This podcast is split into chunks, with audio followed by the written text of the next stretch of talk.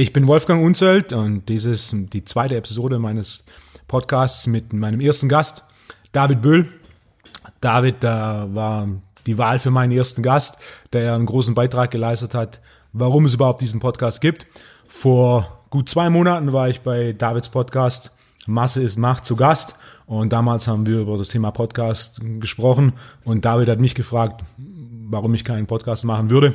Nachdem ich ihm Gründe, einige Gründe aufgezählt habe, kam dann von ihm die Idee, dass er, der er für ProSieben den Podcast macht, bei ProSieben das Thema vorschlagen könnte und ProSieben im Endeffekt genau das übernimmt, ähm, das mich bisher daran gehindert hat, einen Podcast zu machen. Zwei Monate später und äh, wir nehmen heute die ersten Episoden des Podcasts auf. Äh, die Hauptthemen, zentralen Themen des Podcasts werden Training und Ernährung in jeder Folge, jedoch darüber hinaus ähm, interessiert mich grundsätzlich, was hat der Experte oder die Person, die heute zu Gast ist, neben Training und Ernährung sonst noch zu erzählen. Die zwei primären Themen des heutigen Podcasts und von David als Gast sind veganes Bodybuilding und Online-Marketing. David ist seit Kindheit Veganer und hat auch im veganen Bodybuilding schon Erfahrung gesammelt und ebenfalls seit über dreieinhalb Jahren in den Medien tätig, unter anderem für eine sehr große deutsche Werbeagentur, sehr erfolgreich im Bereich Online-Marketing. David, ja. vielen Dank. Ja, Wolfgang, freut mich, dass ich hier sein darf auf deinem Podcast und vor allem auch, dass ich der erste Gast bin.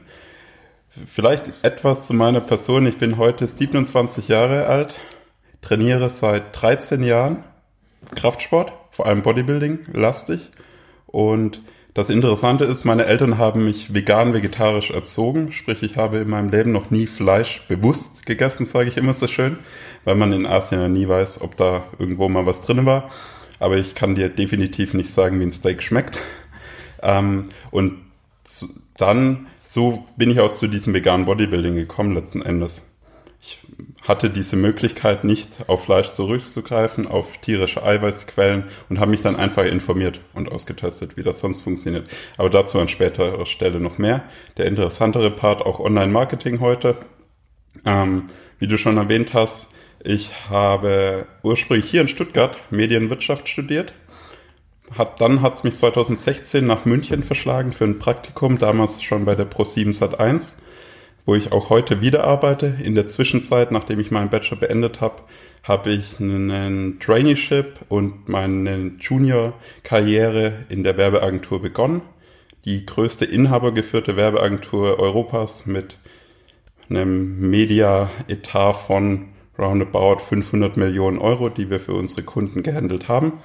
Und dann ergab sich in meiner alten Abteilung bei ProSieben Sat1 eine interessante Stelle im Bereich Online-Marketing, vor allem Social Media Performance, wo ich dann wieder zurückgegangen bin. Das war damals ziemlich witzig. Vom Tag der Bewerbung bis zum unterschriebenen Vertrag vergingen zwölf Tage. Das war schnell. Ja, das war sehr schnell. Podcast als neue Medien. Du machst einen Podcast. Genau. Du hörst Podcasts. Kannst genau. dich noch an den ersten Podcast erinnern, den du gehört hast? Ja, der war von Tim Ferriss mit Arnold Schwarzenegger. Der zweite war Charles Poliquin. Einfach weil es mich interessiert hat. Und dann habe ich von Tim Ferriss damals so ziemlich alles durchgehört, was mich interessiert hat. Ich höre nicht jede Folge. Ich höre gerne in jede Folge einmal rein, guck, wie der Gast auf mich wirkt, ob ich die Stimme auch vertrage. Und ich höre Podcasts meistens auf dem Laufband im Gym. Sprich, ich gehe jeden Morgen ins Gym und nicht jeden Tag trainiere ich so hart, sondern manchmal gehe ich auch einfach eine Stunde für, was für die Ausdauer tun. Auf Laufband, gemütlich auf 15 Grad Einstellung und höre mir eben die Podcast an. Ist sehr entspannend für mich. Oder auf langen Autofahrten. Jetzt bin ich von München nach Stuttgart gefahren. Da habe ich jetzt keinen Podcast gehört, sondern ein Hörbuch gehört, aber in der Regel höre ich dort auch Podcasts. Und eigentlich höre ich persönlich nur aus dem amerikanischen die Podcasts. Also ich persönlich Tim Ferriss, ab und zu Joe Rogan, Joko Wilnick bin ich ein großer Fan von. Deutsche immer vereinzelt, aber auch jobbedingt, da wir mittlerweile 40 verschiedene Podcasts im Portfolio haben und natürlich der eine oder andere muss ich mich auch beruflich reinhören. Obwohl es jetzt einer ist, der mich vielleicht persönlich nicht so sehr anspricht, weil es mehr um Unterhaltung geht und ich möchte immer etwas lernen, wenn ich einen Podcast höre und nicht nur unterhalten werden.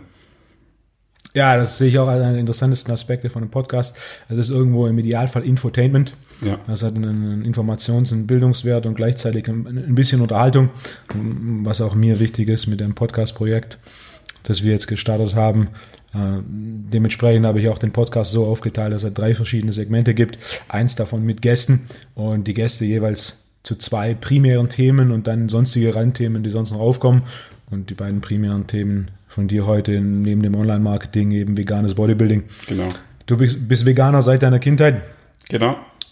Also ich kann ein bisschen was dazu erzählen. Ähm, meine Eltern haben das in den frühen 90ern beschlossen, damals aus gesundheitlichen Gründen und haben sich wieder erwartend allen Empfehlungen einfach dazu entschieden, mich und meine zwei Geschwister damals teilweise vegan, sogar roh vegan aufzuziehen. Zur Schulzeit wurde es gelockert, weil in den 90ern gab es einfach nicht die Möglichkeiten. Ich bin hier südlich von Stuttgart, 50 Kilometer in Horb am Neckar aufgewachsen.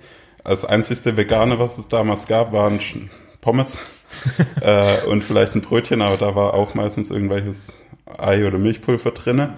Und zur Schulzeit habe ich dann begonnen, Käse zu essen und das ist auch relativ lange durch die Schulzeit so geblieben, aber eigentlich nie wirklich Milch oder Eier, sondern es war eher bezogen auf Käse, Pizza, Eis.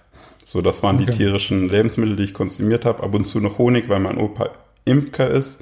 Ähm, und im Studium hat sich das dann bei mir verändert. Das war so im Jahr 2013, dass ich keinen Sinn mehr gesehen habe, warum, also da wurde es mit dem Bodybuilding, habe ich es ernster genommen da habe ich keinen Sinn mehr gesehen, warum ich mir jetzt eine Pizza und ein Eis noch reinziehe.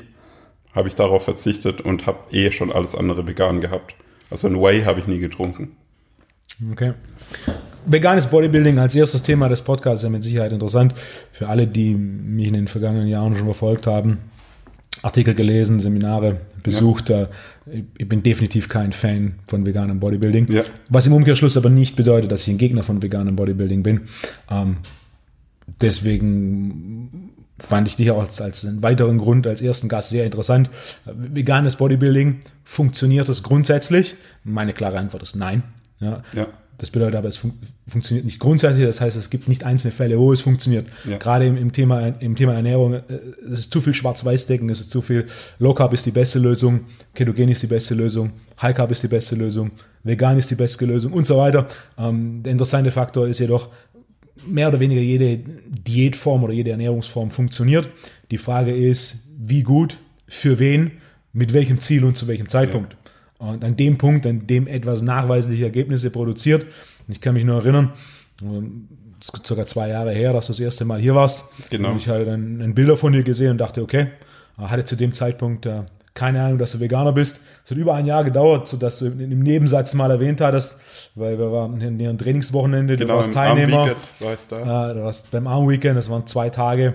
Und da ah. seid ihr Steak essen gegangen und da habe ich dann die Bombe platzen lassen, dass ich ah. eigentlich Veganer bin ah. und war irgendwie schon ein Jahr regelmäßig eigentlich Gast hier im YPSI. Was ich zum ersten Veganer macht, den ich kennengelernt habe, der mir nicht unmittelbar, nachdem ich ihn kennengelernt habe, erzählt hat, dass er Veganer ist.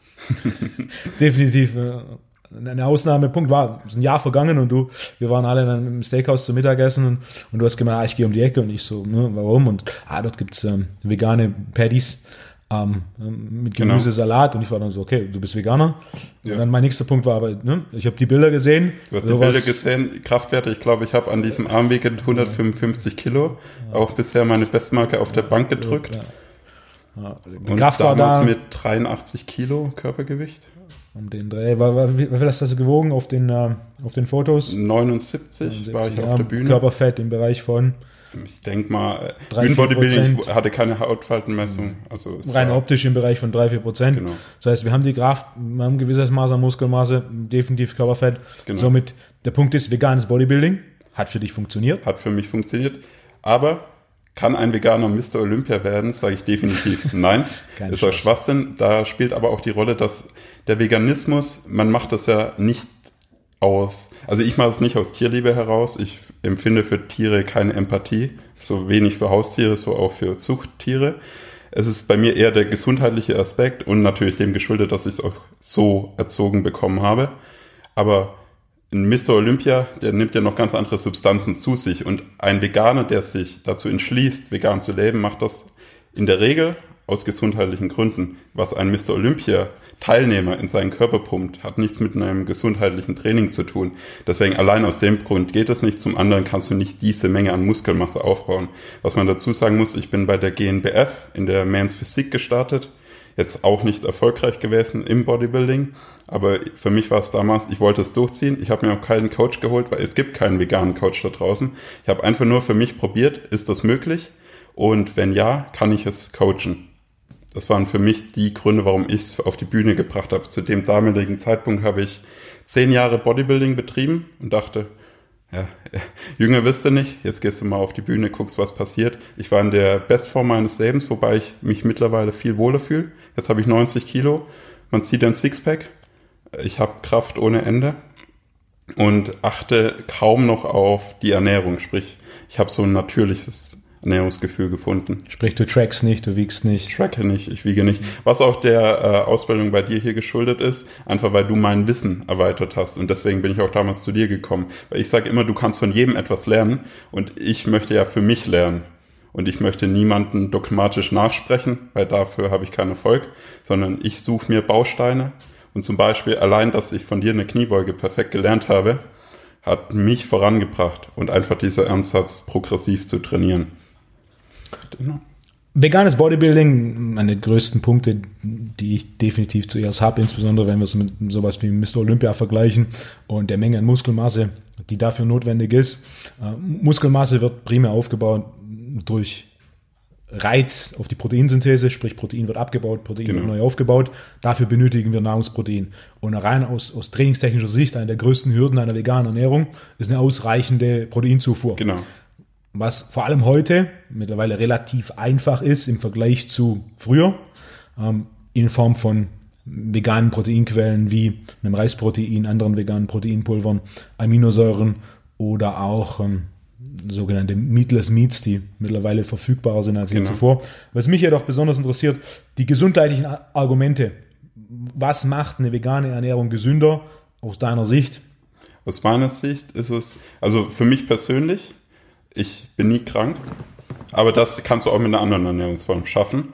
Ähm, es sind die Arterien, die nicht verstopft sind und mir, mir geht es tendenziell immer gut nach dem Essen. Also ich habe nie etwas Schweres in meinem Magen liegen. Ich bin immer leistungsfähig.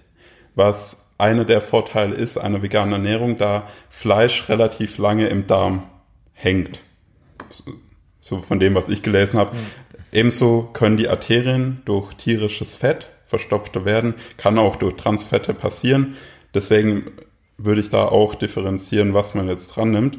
Für mich persönlich ist es der Punkt, ich habe keine Nahrungsmittel, die schlecht werden können. Sprich, ein Fleisch kann Salmonellen haben, Hühnereiweiß und diese ganzen Skandale, von denen bin ich verschont. Wenn ich im Ausland bin, muss ich mir nie Gedanken machen, ist das Fleisch jetzt gut? Woher kommt das Fleisch? Und eigentlich ist es für mich einfacher, so zu denken. Das mikrobiologisch ist Fleisch, Fisch einfach anfällig. Genau. Je nachdem, wie lange es gelagert wird. Bei Fisch aber auch so Milchprodukte. Ab drei Tagen wird es schwierig. Ja. Milch eine Woche, zwei, ein bisschen länger, je nach welchem Produkt. Frisches Gemüse habe es aber auch mikrobiologisch nicht ganz die Probleme. Es reicht, wenn du wahrscheinlich einmal die Woche einkaufen gehst. Genau. Ich gehe jeden Samstag nach dem Sport um 9 Uhr in Lidl, kaufe das frische Obst und Gemüse, da ist es frisch aufgefüllt. Äh, und das reicht mir eine Woche. Ein sehr guter Aspekt, was die wenigsten wissen. Discounter wie Lidl haben den größten Durchlauf an, an Obst und Gemüse. Genau. Und damit sind sie einer der zuverlässigsten Supermärkte. Ich persönlich kaufe auch einen Großteil von, von Obst und Gemüse bei Lidl. Das, das, das Interessante ist jetzt in äh, München haben sie angefangen, regionales Obst und Gemüse sogar anzubieten. Okay. Weil ich würde aufpassen, bei Lidl gibt's auch Äpfel. Die werden Bio-Zeichen drauf, aber kommen aus Argentinien oder Neuseeland. Okay. Da frage ich mich, ist das biologisch, wenn ich nicht lieber doch diesen Bodensee-Apfel, wo vielleicht nicht Bio draufsteht, esse? Biologisch definiert, Insektizide, Pestizide. Ja. Natürlich der, der, der CO2-Stempel, der Weg aus Argentinien nach Deutschland äh, ist ein großer. Äh, die frische aber, ist aber auch ein, leicht im Nachteil. Ähm, Obst und Gemüse grundsätzlich, Lidl, Obst bei mir, Äpfel gibt es seltener, Beeren gibt es deutlich häufiger. Ja. Fleisch und Fisch kaufe ich in einem anderen Geschäft, wo ich dann entsprechend auch Qualität und Frische habe. Da ist dann leider, dass das die Discounter nicht das Angebot an, an Qualität haben, weil einfach ja. der durchschnittliche Discount Besucher oder Kunde anderes nicht, Preisbudget hat. Anderes Preisbudget ja. hat und auch natürlich nicht die Nachfrage danach besteht. Ein interessantes und ein gutes Argument. Vor allem der Punkt, dass du sagst, okay, ich esse vegan, danach geht's mir sehr gut. Ja. Auch das wird das mit Sicherheit nicht für jeden zustimmen, gerade das Thema Bohnen, Hülsenfrüchte, Hülsenfrüchte. Lektine. Ja. Da gibt's dann doch den einen oder anderen, der größere Mengen konsumiert. Danach ähm, ist er nicht ich besonders Leistungsfähigkeit. Interessanterweise spiegelt das ja doch auch eine meiner Grundphilosophien, was Ernährung angeht, wieder. Ernährung sollte am Ende vom Tag zwei Dinge übernehmen. Entweder Ernährung sollte einem Energie geben oder Ernährung sollte zur Entspannung führen. Ja. Und gerade eine der, der logischen Schlussfolgerungen, auf die Frage, war diese Mahlzeit gut für mich, ist, wie fühle ich mich danach? Genau. Und das ist teilweise von Person zu Person unterschiedlich. Also es gibt Personen, die essen einen Teller Pasta, wegen mir auch gerne glutenfreie Pasta, und danach haben sie Energie und können trainieren. Während ein großer anderer Teil ein Teller Pasta ist und danach das Gefühl mehr sagt, ich lege mich jetzt aufs Sofa, nicht, ich gehe jetzt ins Gym und trainiere. Ja. Und, und das ist auch einer der einfachsten subjektiven Indikatoren, ob für jemanden die Ernährung funktioniert. Wie, wie fühlst du dich danach? Genau. Viele, wenn sie eine rein vegane Ernährung essen, haben Probleme mit Blutzuckerschwankungen, genau. weil einfach nicht ausreichend Protein da ist im Umkehrschluss, wenn du sagst, okay, ich fühle mich ausgezeichnet, ich habe gute Energie, meine körperliche Leistungsfähigkeit zum Beispiel gemessen an, wie häufig kommen Erkältungen und andere kleine Erkrankungen und natürlich auch gemessen daran, wie leistungsfähig bin ich im Training. Genau. Das ist einer meiner Punkte. Im Training ist Leistungsfähigkeit sehr, sehr einfach zu messen. Welches Gewicht oder welchen Widerstand bewege ich für wie viel Wiederholung. Äh, wenn du 155 Kilo auf der Bank drückst, dann können wir davon ausgehen, dass du eine, eine recht hohe Leistungsfähigkeit im, im, Training bringst, wenn das funktioniert mit einer veganen Ernährung. Wunderbar. Ja. Eines der wenigen Dinge, über die man nicht diskutieren kann, ist tatsächlich das Ergebnis. Genau. Das Ergebnis vor allem, und nochmal zurück zu dem Punkt, warum ich es mache. Ich hatte keine andere Möglichkeit. Also ich wollte nicht Fleisch essen und dann ist natürlich mein Horizont war begrenzt. Sprich, ich habe die Dinge versucht, die ich machen konnte, was mich natürlich auch kreativ gemacht hat und mich natürlich auch viel mehr in dieses Thema eingelesen. Funktioniert vegane Ernährung für jeden? Ja, wenn es sich damit auskennt. Funktioniert eine mischköstliche Ernährung? Äh, funktioniert fast für jeden, weil du musst nicht viel beachten. Bei einer veganen Ernährung kannst du deutlich mehr falsch machen, als wenn du jetzt ein Mischköster bist. Ähm, das ist ein wichtiger Punkt und ich, ich möchte hier niemanden bekehren. Das machen andere zur Genüge. Es ist einfach nur so Hülsenfrüchte. Dein Körper muss sich dran gewöhnen. Dadurch, dass ich es als Kind so häufig serviert bekommen habe und mich auch daran gewöhnt habe. Also ich hatte am Anfang auch Blähungen und Verdauungsprobleme, aber der Körper hat sich dran gewöhnt. Ich würde jetzt auch darauf wetten, wenn ich jetzt anfangen würde, Fleisch zu essen, hätte ich ähnliche Verdauungsprobleme, weil mein Magen oder mein Darmtrakt gar nicht diese Enzyme entwickelt hat, um dieses tierische Eiweiß beziehungsweise die Struktur des Fleisches zu zersetzen.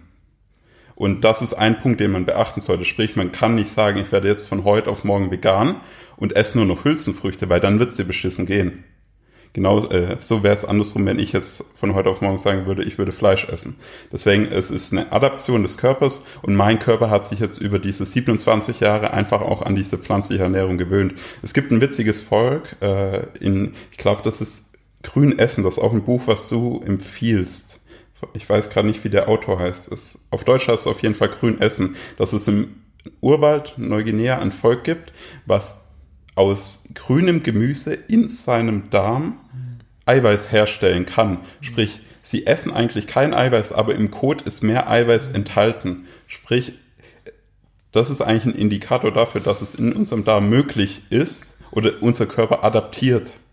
Es gibt ähnliche so Beispiele. Ich kenne eins, ein deutscher Wissenschaftler und Arzt hat in den 50er Jahren ähm, eine, Bevölkerungsgruppe in der Karibik untersucht, mhm. die sich ausschließlich von äh, Süßkartoffel bzw. Yams ernährt hat. Mhm. Was er festgestellt hat, in dem Fall also recht tief gegangen, die hatten eine Form von Kolibakterien in ihrem Darm, ja. die aus der Kohlenhydrate der, der Süßkartoffel-Yamswurzel ähm, Proteine hergestellt haben.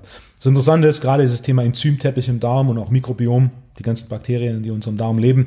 In den letzten Jahren gab es mehr Untersuchungen dazu als je zuvor. Und mittlerweile weiß man, dass die Bakterien im Darm sich innerhalb von 24 Stunden nachweislich anpassen an Ernährungsumstände. Okay.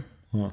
Das heißt, wenn ich meine Ernährung radikal verändere, habe ich schon keine komplette, aber eine kleine Adaption innerhalb von 24 okay. Stunden. Ähm, Natürlich auch hier wieder die Adaption der Bakterien immer auf Basis von einer gewissen Grundgenetik. Wenn ich jetzt, äh, wenn mein Stammbaum sagt, dass alle meine Vorfahren sehr nahe am, am Polarkreis mit einer Inuit- oder Eskimo-Genetik aufgewachsen sind, ist natürlich für mich eine Adaption eine rein pflanzliche Ernährung. Ähm, deutlich, deutlich größere, aus, deutlich größere Herausforderung, nicht nur auf enzymatischer Ebene, sondern natürlich auch auf jeder Form des Stoffwechsels. Im Gegensatz dazu ist mein Stammbaum äh, relativ nahe am Äquator und in, in, in, Bereichen vor allem wie Indien, Sri Lanka, das sind ja. Gegenden, die, die sehr, sehr pflanzlich ähm, basiert sich über Jahr, Jahr, Jahrhunderte und Jahrtausende ernähren, also ist es natürlich deutlich einfacher, mich zu adaptieren. Das ist auch ein Beispiel, das, das ich sehr gern gebe. Wenn wir den Eskimo nehmen und ihn auf eine, eine Mischkost oder auf eine pflanzenbasierte Ernährung packen, wie wird es ihm gehen, gesundheitlich, leistungsfähig? Mit hoher Wahrscheinlichkeit nicht besonders gut. Im Umkehrschluss aber genauso. Was nehmen, wenn wir nehmen einen Inder oder jemanden aus Sri Lanka, ja. der, der Relativ auf einer pflanzenbasierten Ernährung aufgewachsen ist und wir packen ihn auf eine Mischkost oder sogar eine, eine rein ketogene ähm, Carnivore Diät. Carnivore Diät mit im Endeffekt nur Fleisch. Wie, wie wird es dieser Person gehen? Das ist das gleiche Spiel. Ich habe ein Auto, das, das Diesel benötigt, ich tank Benzin. Ja. Ich habe ein Auto, das Benzin benötigt, ich tank Diesel. Das ist ja, ja, same, same, aber es wird nicht funktionieren. Mhm. Ähm, und auch hier gerade wir als Europäer mit einem europäischen ähm, Hintergrund aus genetischer Sicht, eine Mischkost funktioniert. Wir sind relativ adaptiv mit kleinen Abstufungen. Beispiel Carnivore Diät ist ähm, recht populär das geworden andere in den letzten Extrem. Jahren. Andere Extrem. Ja. Ich kann mich erinnern, vor eineinhalb Jahren, zwei Jahren habe ich einen Podcast gehört mit Dr. Sean Pecker, der einer der ersten ähm, Missionare der Carnivore Diät war. Damals es angehört und dachte, okay, jemand, der nur Fleisch isst. Ja. Das ist interessant, das ist ein, notwendiger Gegenpol zu der ich esse nur Pflanzen äh, Richtung. Ja. Ähm, auch hier wieder, ich habe damals, ich fand es interessant, äh, er, er hat die Ergebnisse, Leistungsfähigkeit, ist Weltrekordleiter im Rudern mhm. in, in, höheren Altersklassen. Also das Thema Carnivore ist größer und größer geworden. Ich habe es selber ausprobiert für zwei Wochen. Ähm, einer der, der, der, Gründe für mich für dieses Carnivore-Thema war, ähm, ich hatte vor 15 Jahren zum ersten Mal davon gelesen. Ähm, das war ein Bodybuilder aus Holland, der ähm, relativ erfolgreich war international ja. und der sich auf den Wettkampf so vorbereitet hat, dass er einfach zwei gegrillte Hühnchen am Tag gegessen hat. Hat nichts anderes gegessen, außer zwei gegrillte Hähnchen am Tag und ist damit in relativ gute, gute Form gekommen, was mir im Kopf hängen geblieben, weil gegrilltes Hähnchen schmeckt relativ gut und es hört sich auch von der Zubereitung Aufwand her sehr, sehr einfach an.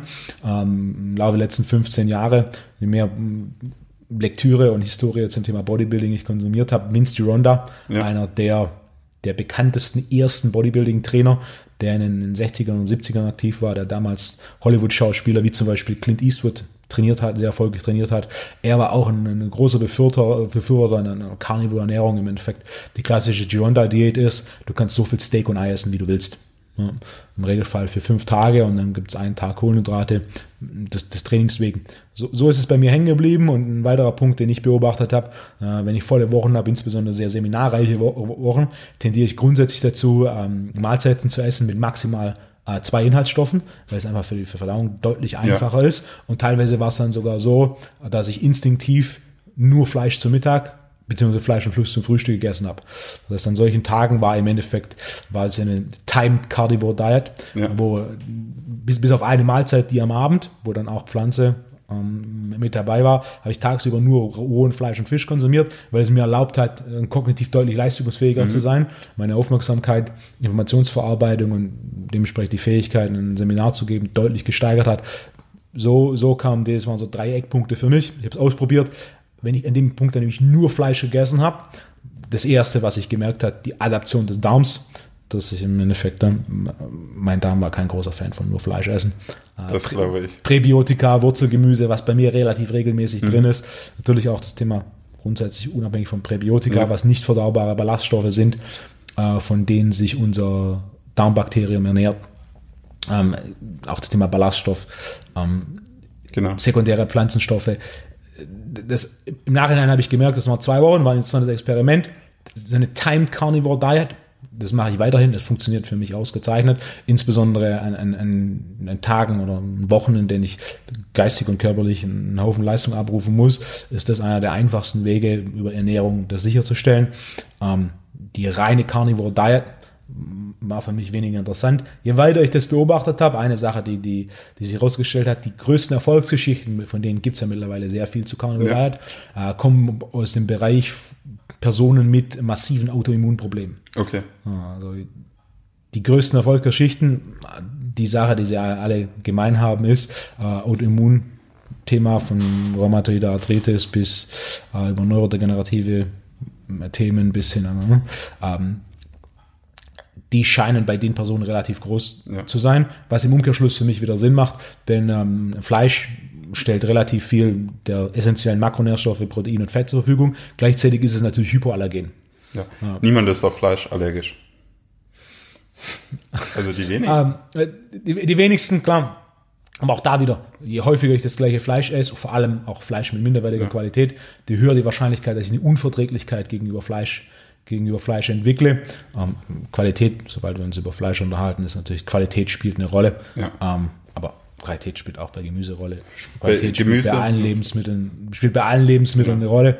Ähm, das Interessante mit der Carnivore-Diät war, das kam, das kam jetzt natürlich in den letzten zwei Jahren massiv auf. Es gibt die Geschichte mit Vince Gironda, ein holländischer Bodybuilder, ähm, die in, in, in ihrer kleinen ähm, Blase das schon selber umgesetzt haben.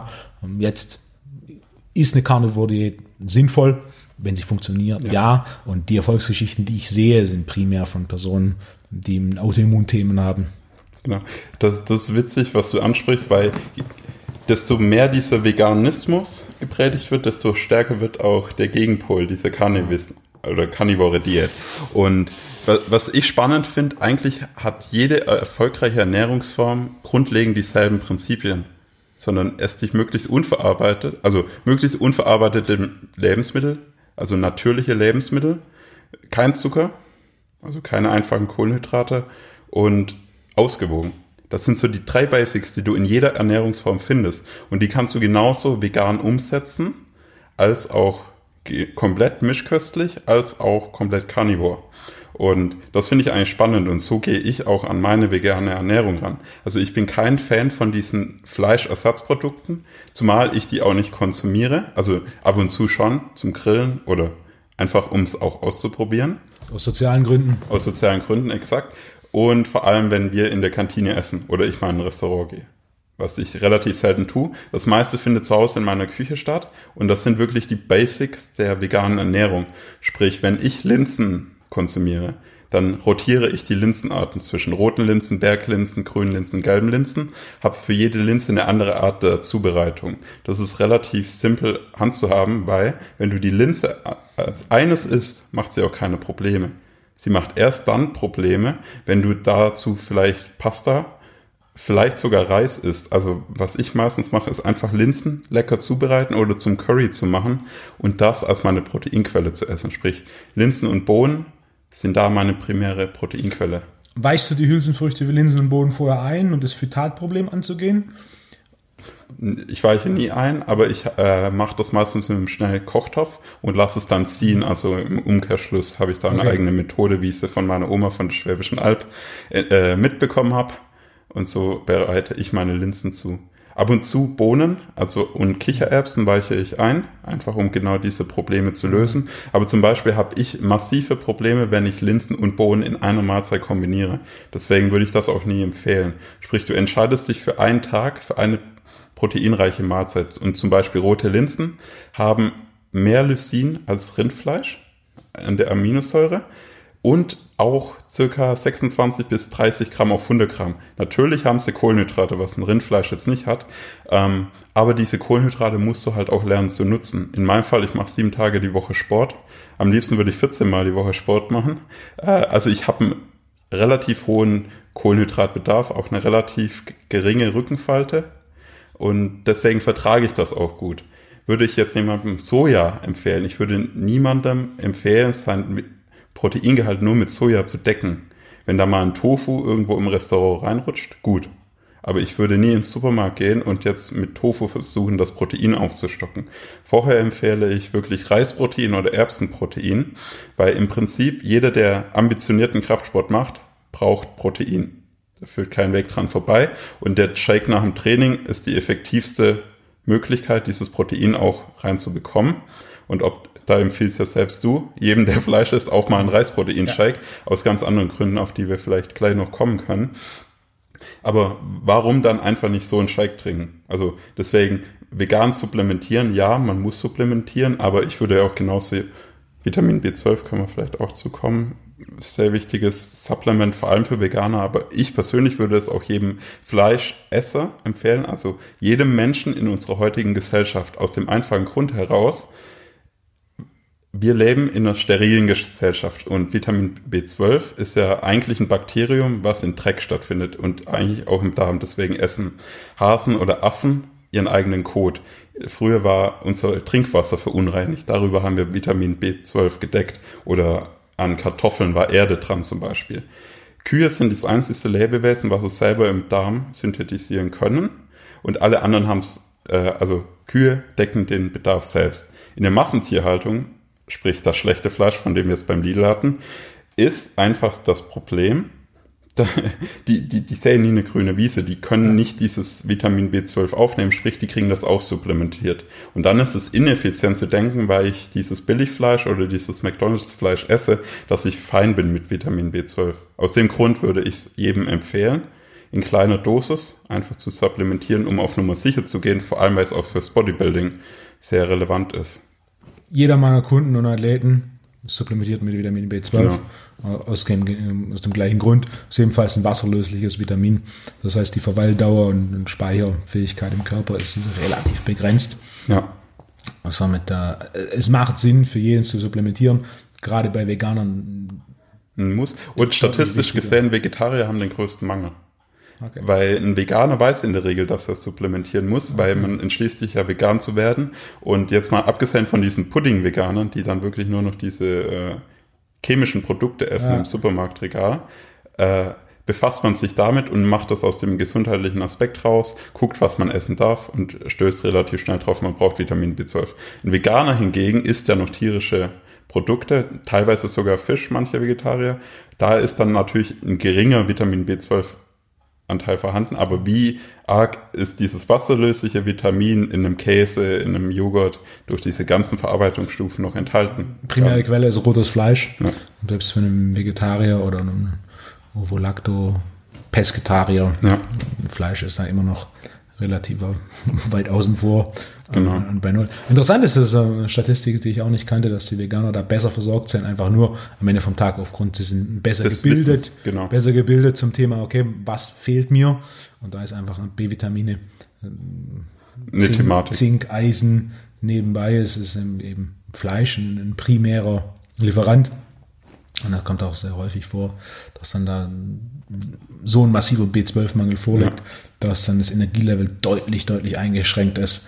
Ähm, aber das Bildungsniveau ist mittlerweile massiv gestiegen. Ich habe jetzt vor kurzem auch mit B-Vitaminen angereicherte Zahnpasta gesehen, äh, speziell für die Zielgruppe Veganer, ja. so dass die Veganer über, über aber von, von sowas ist alles ineffektiv. Vitamin B12 ist so ein günstiges Supplement. Ich glaube, so eine Dose kostet 15 Euro, sind 200 Tabletten drin, schmeißt jeden Tag eine rein, ja. äh, bis ein halbes Jahr versorgt mit 15 Euro. Die Zahnpasta ist ein deutlich schöneres Lifestyle-Produkt. Ja.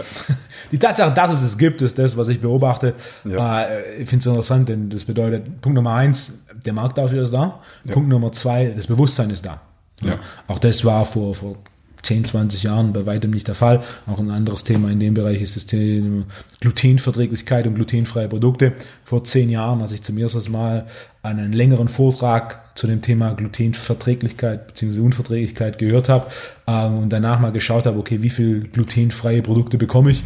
Da war es ein, ein Supermarkt, in dem ich so ein kleines Regal gefunden habe mit glutenfreiem Brot, das dann so getoastet, so ja. halb okay geschmeckt hat und glutenfreier Pasta, die geschmacklich auch recht schwierig war und mittlerweile hat ähm, jeder DM. Jeder, Supermarkt, ja. jeder Drogeriemarkt ein teilweise mehrere Meter breites Regal zum Thema glutenfreie Lebensmittel, was sie grundsätzlich nicht zwangsweise gesünder oder besser macht, also was auch oftmals Kunden, mit denen ich spreche, auch hier nämlich glutenfrei und damit automatisch besser. Besser ja, das Thema Gluten und Glutenunverträglichkeit ist hochinteressant, denn Fakt ist, es gibt niemand, der glutenverträglich ist. Ja. 100% der Menschen sind glutenunverträglich. Die Frage hier ist immer, wie glutenunverträglich bin ich? Das heißt, bei dem einen äußert sich das deutlich stärker und deutlich schneller. Bei dem anderen, der tatsächlich, der de facto glutenunverträglich ist, der hat eben nicht dieses Maß an, ähm, an Symptomen, ob jetzt objektiv oder subjektiv gemessen. Finde ich einen interessanten Punkt. Wusste ich so jetzt auch noch nicht, hatte mich aber schon öfters damit befasst. Und eins dieser Pflanzeneiweiße, was ja auch oft propagiert wird, ist Seitan. Und Seitan ist ja eigentlich pures Gluten. Und das ist auch tatsächlich das, was mir immer am schwersten im Magen liegt. Ja, das Thema Gluten, es gibt ja auch diese Proteinbrote, die dann mit Gluten angereichert sind. Ähm, bis vor 10, 15 Jahren war Gluten. Es gab den Begriff der Zöliakie, was eine Entzündungsreaktion des Darms ist auf Gluten. Zöliakie war bekannt, war relativ selten diagnostiziert und wurde meist auch nur dann diagnostiziert, wenn es wirklich extreme Fälle waren. Da findet man mittlerweile auch online so Before- und After-Bilder von, ja, der Bauch ist flach und dann ein klein bisschen Gluten konsumiert und auf einmal schwillt der Bauch auf doppelte Größe an. Ähm, eine massive Entzündungsreaktion der Darmwand auf Gluten wurde dann gelegentlich als Zöliakie ähm, fest, ähm, festgestellt bzw. diagnostiziert. Mittlerweile gibt es auch ähm, den Begriff von den, den im Englischen heißt es Non-Celiac Gluten Sensitivity, mhm. also die nicht zöliakische Glutensensibilität. Ähm, man weiß, es ist Dr. Alessio Fassano, das ist der, der primäre Forscher in dem Bereich, der im Endeffekt ganz klar festgestellt hat, niemand verträgt das. Ja. Die große Frage ist, wie viel verträgst du? Beispiel, niemand verträgt äh, pralle Mittagssonne. Wir haben alle eine gewisse Entzündungsreaktion darauf. Die Frage ist, wie lange bist du in der Sonne? Ja. Zehn Minuten oder, oder drei Stunden? Und wie sehr ist deine Haut darauf vorbereitet? Wie ist die Grundkonstitution deiner Darmwand? Äh, Beispiel, wenn du verschiedenste Unverträglichkeiten hast, ähm, Klassiker ist auch Laktose und Glucose. Ja. Und du sowieso schon eine gereizte Darmwand hast im Sinne von das Entzündungslevel in, in einer Darmwand ist relativ hoch, dann hat natürlich sowas wie Gluten als zusätzlicher äh, Entzündungsfaktor einen deutlich größeren deutlich größeren Einfluss. Das ist quasi noch mehr Benzin ins Feuer gekippt, als wenn wir einen, ähm, eine Darmwand haben, die ein deutlich geringeres Level an Entzündung hat, beziehungsweise einfach, man könnte sagen, deutlich fitter ist. Ja. Und oftmals heute ist in, in, verschiedenen Lebensmitteln und gerade Gluten und Laktose sind häufige Unverträglichkeiten. Und oft haben wir dann im Endeffekt ne, ein Beispiel, das ich gern gebe, ist, wenn ich ein Porzellangeschäft habe und über Nacht dann einen Hund einsperre. Am nächsten Morgen komme ich ins Geschäft, wie viel von meinen Porzellanvasen oder Geschirr ist kaputt? Vielleicht zwei, drei. Ja. Äh, was ist, wenn ich am nächsten Abend den Hund und eine Katze einsperre? Ja, wie, wie, viel, wahrscheinlich wie viel am nächsten kaputt. Morgen? Es ist deutlich mehr kaputt. Ja. Vielleicht sogar alles. Was ist, wenn ich eine Nacht später zehn Hunde und zehn Katzen einsperre? Das ist wahrscheinlich innerhalb von zehn Minuten alles, alles Effekt. Ne? Stressoren ist immer eine Frage von ja. wie viel, wie häufig und dann, wie ist meine Grundlage? Also im Beispiel des Porzellangeschäfts, wenn ich nur Hochregale habe und nur in den obersten Regalen Porzellan drin steht, habe ich deutlich weniger Schäden, als wenn ich gar keine Regale habe und alles auf dem Boden steht. Das heißt, die, die Grundkonstitution spielt eine Rolle. Es ist ähnlich wie mit der Ernährung. Ja. Eine vegane Ernährung funktioniert für einige. Ich würde sogar sagen, einige wenige. Eine Carnivore-Diät will ich basierend auf dem, was ich beobachte, sogar sagen, es, es funktioniert für einige, jedoch sehr, sehr wenige. Sondern im Endeffekt die, die extreme Umstände ja. basierend auf dem, was ich beobachte. Also es sind die, die Autoimmunfälle, die, die darauf gut reagieren. Und dann haben wir zwischendrin noch verschiedenste Ernährungsformen. Die große Frage für mich ist, funktioniert es für dich, für das Ziel, das du aktuell hast? Genau, das, Dein das, Beispiel das, veganes Bodybuilding. Ähm, du hast den Wettkampf zwar nicht gewonnen, jedoch in Anbetracht der Umstände, äh, deine Form war, herausragend, was für mich so ein Punkt ist, okay, wie du selber sagst, wenn dein Ziel wäre, dass du Mr. Olympia wirst. Dann könnte ich mich nicht vegan ernähren. Dann müsste ich aber auch ganz viele andere Dinge in, in Kauf nehmen. Und da sind wir auch beim Punkt. Zu einer veganen Ernährung gehört ja noch, also eine vegane Ernährung funktioniert vielleicht für den Otto Normalverbraucher etwas besser als jetzt für einen Sportler, weil als Sportler musst du dich nochmal ganz anders mit diesen, dieser Thematik befassen. Und zum veganen Bodybuilding, klar, die Ernährung ist ein Part. Aber Training und Regeneration sind ja auch zwei wichtige Säulen. Sprich, wenn ich die Ernährung schaffe, einen pro Körpergewicht, was ich besitze, 2 bis 2,5 Gramm Eiweiß zu decken, schaffe ich das mit einer veganen Ernährung? Ja. Ziemlich einfach sogar. Geschmacklich wahrscheinlich kein großes Highlight. Nein, ich nenne mich auch gerne gesch geschmacksbehindert, ja. weil ich einfach äh, in der Zeit, wo ich auch wirklich auf die Bühne hintrainiert habe, jeden Tag Reis, Linsen gegessen habe, am Ende den Reis gecuttet, so dass ich die Kohlenhydrate äh, runterbekommen habe. Ich arbeite viel mit großen Smoothies, also mit Shakes, wo ich 60 bis 80 Gramm Proteinpulver auf Reis- oder Erbsenproteinbasis reinhaue, mit Beeren zum Beispiel. Schmeckt dann eigentlich relativ gut. Ähm, aber diesen veganen, also dieses Eiweiß zu decken, ist relativ einfach. Für ein Ziel des, ich sage jetzt mal Natural Bodybuilding, auch wenn ich das Wort selten in den Mund nehme, ähm, weil es einfach verschrien ist. Aber mein natürliches Limit, sage ich, ich bin relativ nah daran. Könnte ich es mit Fleisch nochmal pushen? Vermutlich, ja. Äh, möchte ich das? Nein. So einfach ist es. Ich habe nicht das Ziel, weil ich mache Bodybuilding nicht, um damit Geld zu verdienen. Ich mache Bodybuilding darum, äh, dass, damit ich leistungsfähig bin im Beruf, damit ich leistungsfähig und aktiv im Leben einfach stehen kann und weil es mir mega Spaß macht, ins Gym zu gehen. Als ich damals mit 14 ins Gym gelaufen bin, die erste Handel in die Hand genommen habe, wusste ich, ich will da nie wieder raus. Davor Tennis hat mir nie Spaß gemacht, Fußball nie Spaß gemacht, Judo nie Spaß gemacht. Aber Gym, ich konnte für mich sein, ich konnte mein Ding machen und so habe ich mich ausprobiert. So habe ich mich auch dann mit der veganen Ernährung befasst. Es gibt tolle Quellen, vor allem im amerikanischen dazu, wie das Ganze funktioniert. Seit Ende letzten Jahres gibt es endlich mal auf Deutsch ein Buch, also für jeden, der sich damit mal befassen will. Das heißt Vegan Klischees AD von Nico Rittenau. Den habe ich auch im Oktober auf meinem Podcast. Äh, der deckt einfach so die gängigsten Klischees einmal auf und sagt halt, wie kannst du es ändern? Sprich, das, was ich mir vor zehn Jahren gewünscht hätte, ist nun frei zugänglich in einem Buch. Da kann sich jeder damit befassen und was er auch in Kauf nehmen sollte, wenn es sich für ein veganes, für, erstmal für einen veganen Lifestyle entscheidet. Und dann hat er zumindest aus, außerhalb dieses Buches die Grundlagen für die Ernährung. Wie du dich ernähren musst, damit dein Körper trotzdem voll versorgt ist. Und Supplementierung. Supplementierung. Großer Faktor. großer Faktor Supplementierung und Variation und Kombination der Lebensmittel. Zum Beispiel ein Fleisch hat ein, oder ein Hühnereiweiß hat ein relativ vollständiges Aminosäureprofil. Hingegen in einer veganen Ernährung musst du immer zwei Kombi Komponenten mischen. Zum Beispiel schau, sage ich immer das Beispiel, schau mal in die Naturvölker. Was hat zum Beispiel ein Mexikaner? Bohnen und Reis, vollständiges Aminosäureprofil. Der Schwabe, Spätzle und Linsen, vollständiges Aminosäureprofil. Also äh, Hartweizen, Grieß, jetzt Gluten ist ein anderes Thema, aber es ist jedenfalls ein vollständiges Aminosäureprofil. Genauso kannst du es mit Gemüse oder Kartoffeln kombinieren. Linsen und Salzkartoffeln übrigens eins der besten Kombinationen, die ich für mich persönlich entdeckt habe, was für mich auch am besten funktioniert. Im Sinne von Energie fürs Training?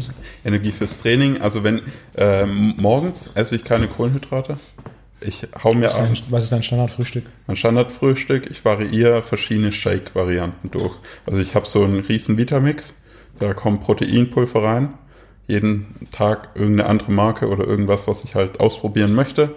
Mix dazu irgendeine tiefgefrorene Beere, 100 Gramm Spinat, bisschen Chiasamen, das ist mein Frühstück. Trinke ich einmal runter. Dann über den Tag verteilt, äh, dadurch, dass ich jetzt Vollzeit arbeite, 40 bis 50 Stunden die Woche im Büro bin äh, und unsere Kantine sehr gut ausgestattet ist. Wir haben immer ein Salatbuffet, da kriege ich eigentlich immer clean Reis, da kriege ich mal Kichererbsen, da kriege ich mal Kidneybohnen, alles ohne Fett, ohne Salz, kann ich mir selber würzen. Äh, sprich, das ist das Mittagessen geschmacklich. Kann sich drüber streiten, ob das jetzt ein Highlight ist. Ist es nicht. Aber es funktioniert und letzten Endes muss die Ernährung im Bodybuilding dem Ziel fokussieren, dass der Körper Energie hat, weil wir essen, um Energie zu bekommen. Wir essen äh, ja, auch für den Geschmack, aber der Geschmack spielt bei mir keine Rolle. Und abends gibt's dann meistens selbstgemachte Linsen. Das ist auch mega easy. Du kannst einfach vorkochen für eine Woche. Sonntagabend, Schnellkochtopf, zwei Kilo Linsen rein, hast eine Woche bist versorgt. Okay, aber dann hast du im Endeffekt deinen ein ein Einweicheffekt grundsätzlich immer bei den Linsen dabei. Ja. Denn quasi nur eine Mahlzeit, deine Sonntagabendmahlzeit ist die, wo es frisch gekocht ist. Genau. Ansonsten hast du quasi. Ja. Genau, und dann kombiniere ich die Linsen jeden Abend mit einem anderen, zum Beispiel Linsen und selbstgemachter Humus, finde ich super. Dann äh, Salzkartoffeln mega einfach zu machen. Ab und zu auch mal nur mit Brokkoli oder irgendeiner anderen Form von Gemüse, was ich gefunden habe. Ein Punkt, der mir hier sehr gut gefällt und der gerade auch bei der veganen Ernährung oftmals vernachlässigt wird, wenn wir Beispiel, wir haben vegane Ernährung in deiner Form, primär unverarbeitete Lebensmittel, ein großer Fokus auf ein, ein Spektrum an, an, verschiedenen Pflanzen, sekundären ja. Pflanzenstoffen. Wir haben Smoothies, wir haben Fokus auf, auf Proteinkonsum in ja. Form von Pulver oder in, in, Form, in Form, von Linsen, Aminosäuren. Genau. Aber wenn wir das jetzt zum Beispiel vergleichen mit einer Mischkost, eine Mischkost, wo wir eine relativ durchwachsene Qualität an, an Fisch und Fleischprodukt haben, gepaart mit einem hohen Maß an verarbeiteten Lebensmitteln, ja. Fertigprodukten, eine Mischung aus vor allem Transfettsäuren, gerade wenn wir über das, das Thema Herz-Kreislauf-Erkrankung, verstopfte Arterien genau. reden, äh, gesättigte Fettsäure, wie du sagst, spielen eine kleinere Rolle, Transfettsäuren spielen eine sehr, sehr große Rolle. Eine Transfettsäure, für alle Zuhörer, die sich damit noch nicht auseinandergesetzt haben, entsteht im Endeffekt, wenn man ein Pflanzenöl, das flüssig ist, äh, synthetisch härtet so dass ein Pflanzenfett entsteht. Oftmals genau. auf der Zutatenliste steht dann auch Pflanzenfett oder Pflanzenöl, genau. teilweise gehärtet oder gehärtetes Pflanzenfett. Äh, das ist ein chemischer Prozess, bei dem Transfett entsteht. Das ist eine Form der Fettsäure, die für unseren Organismus neu ist und dementsprechend nicht optimal äh, verstoffwechselt werden kann. Ja. Und ganz genau genommen, die einzigste Form von Fett, die grundsätzlich ähm, für die Gesundheit kontraproduktiv genau. ist. Also Margarine ganz arg schlecht. Genau. Margarine oder jede Form von ähm, Margar ja, genau, also Frittierfettblocks. Ähm, grundsätzlich in, in, Europa ein deutlich kleineres Problem, als, als man vermutet. Viele Literatur kommt auch aus den USA. Die Restaurantkultur in den USA, wo, wo wir mehrere Mahlzeiten am Tag äh, in einem Restaurant haben, ist eine andere als in Europa, wo wir im Regelfall vielleicht genau. eine, eine in, ähm, in der Woche im Restaurant haben. Und selbst wenn man in ein gutes Restaurant geht, wenn die da irgendwas anbraten, da wird kein Kokosöl und ja. keine Butter verwendet, sondern was verwendet wird, ist irgendeine Form von industriell hergestelltem Pflanzenfett, was grundsätzlich immer, immer Transfett, genau. äh, ähm, Transfett enthält. Einer meiner Kunden arbeitet für einen sehr, sehr großen Lebensmittelkonzern, äh, die für den europäischen Markt vor mittlerweile sechs, sieben, acht Jahren alle Transfette aus den Produkten genommen haben, weil es seit den ersten die erst mediale Aufmerksamkeit war, Transfälle sind schlecht und die dann direkt gesagt haben, okay, machen wir raus. Im, im, im Dialog mit Kunden, okay, sollten wir der Sicherheit wegen, kostet danach halt ne, die, die Produkte, die Soße, die Suppe ein paar Cent pro Portion mehr. Ja. Sagt dann der Deutsche, okay, ist halt so, während wir gerade in der amerikanischen Restaurantkultur natürlich, ne, wenn wir ein All-You-Can-Eat-Breakfast-Buffet haben für 5 Dollar oder da wenn kannst wir... Du nicht viel Qualität liefern. Es, ne, Double Bacon Cheeseburger, ja. die irgendwo zwischen 29 und 99 Cent sich, sich befinden. Ähm, man, man Qualität ja. hat Wert, Wert muss genau. beglichen werden. Und Qualität ist auch das Wichtigste. Und gerade in meiner veganen Ernährung, also eine vegane Ernährung, wie es sich von den herkömmlichen Veganern gepredigt wird, die funktioniert nicht für den Muskelaufbau. Aber ich habe meine Ernährung ja dahingehend angepasst, dass ich Muskeln aufbauen kann. Und das ist halt nicht die, die geschmacklich die geilste ist. Deswegen findet sie auch keinen Anklang und hat deswegen so wenig Aufmerksamkeit. Du solltest den Namen ändern, eine, eine funktionelle vegane Ernährung. Warte, mach ich. Nächstes Pod, äh, nächste Podcast nenne ah, ich so, wo ich darüber spreche. Funktionelle vegane Ernährung am Ende vom Tag ist es. Du, du, genau. du ernährst dich basierend auf zwei primären Prinzipien oder Zielen für dich. Ja. Zum einen Leistungsfähigkeit im Alltag. Jeder, der arbeitet, äh, jeder, der lebt, hätte gerne eine höhere Leistungsfähigkeit oder eine hohe Leistungsfähigkeit ja. im Alltag. Und zweite für dich ist dieses Thema Regeneration vom Training, insbesondere im Krafttraining. Regeneration vom Training ja. ist primär abhängig von Proteinsynthese. Durch den Abbau und Wiederaufbau mhm. von Proteinen regenerieren und, wir und dazu sind Proteine notwendig. Genau. Proteine und vor allem Vitamine, Mineralstoffe und Spurenelemente und meine Ernährung ist sehr reich an diesen drei Grundsubstanzen einfach. Dadurch, dass ich viel Gemüse habe, dass die Lebensmittel möglichst unverarbeitet sind und ich auch vor allem auf Regionalität achte. Sprich, die Linsen, die äh, ich zurzeit am liebsten konsumiere, die kommen hier hinten aus Heiterbach, aus dem Schwarzwald. Okay. Bioland-Linsen, super lecker. Brauchst du mit nichts würzen, die schmecken allein so schon. Sprich, ich würde jetzt auch nicht in den Asialaden gehen und mir da einen Block Linsen kaufen, sondern da sind wir auch wieder beim Thema Qualität. Wie viel Mehrwert hat das Produkt, was du konsumierst. Und das ist der grundlegende Faktor und der ist in jeder Ernährungsform gleich. Und du musst für deine Philosophie, die zu dir passt, eben den Faktor finden. Bei Linsen ist es auch interessant, ich kann mich erinnern, Linsen war so, ne, wenn es entsprechend gewürzt ist, ist es ganz okay. Ich ja. hatte vor 15, 20 Jahren zum ersten Mal französische Berglinsen gegessen Und das war für mich so ein Aha-Effekt, und ich erinnere mich bis heute dran, die dann tatsächlich ungewürzt waren, aber ja. geschmacklich deutlich angenehmer waren als die, die klassische Linse, die wir, so, die wir so haben. Auch bei Bohnen, was interessant ist, die klassische Kidneybohne ist genau genommen statistisch die, für die wir am häufigsten Unverträglichkeit ja. haben und die größte, das größte Lektinproblematik mit sich bringt. Die kommt auch direkt so wieder raus. Also Kidneybohnen konsumiere ich so gut wie nicht weil mein Körper sie einfach auch nicht verarbeitet. Ich empfehle eher diese weißen Bohnen, äh, die, die großen, diese Saubohnen heißen die, glaube ich. Sehr gute Proteinquellen schmecken ist, auch. Isst du Pinto oder schwarze Bohnen? Schwarze Bohnen, sehr gerne. Aus den USA entdeckt, äh, habe ich sehr gut vertragen, als ich in Miami war und da einfach ein Trainingsholiday gemacht habe. Äh, jeden Tag schwarze Bohnen, konnte damit mein Protein decken, war leistungsfähig. Also es kommt immer auch drauf an, du kannst jetzt nicht so eine Kidneydosenbohne ne die Dose Kidneybohnen nehmen, aufmachen, essen und denken, dass damit deckst du deinen Proteinbedarf. Ja. Tust du nämlich nicht.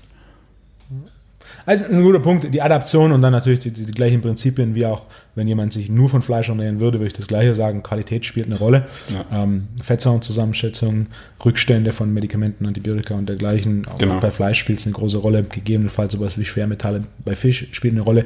Die Qualität spielt eine Rolle, ob das eine, eine Carnivore, eine reine Fleischdiät ist oder ob das eine reine Pflanzendiät ist, wie vegan, oder ob es die klassische Misskost ist. Qualität spielt eine Rolle und mir schon eingangs erwähnt, die große Prämisse in jeder Ernährungsform aus meiner Sicht immer ist immer, okay, funktioniert diese Ernährungsform aktuell für dich mit deinem Ziel?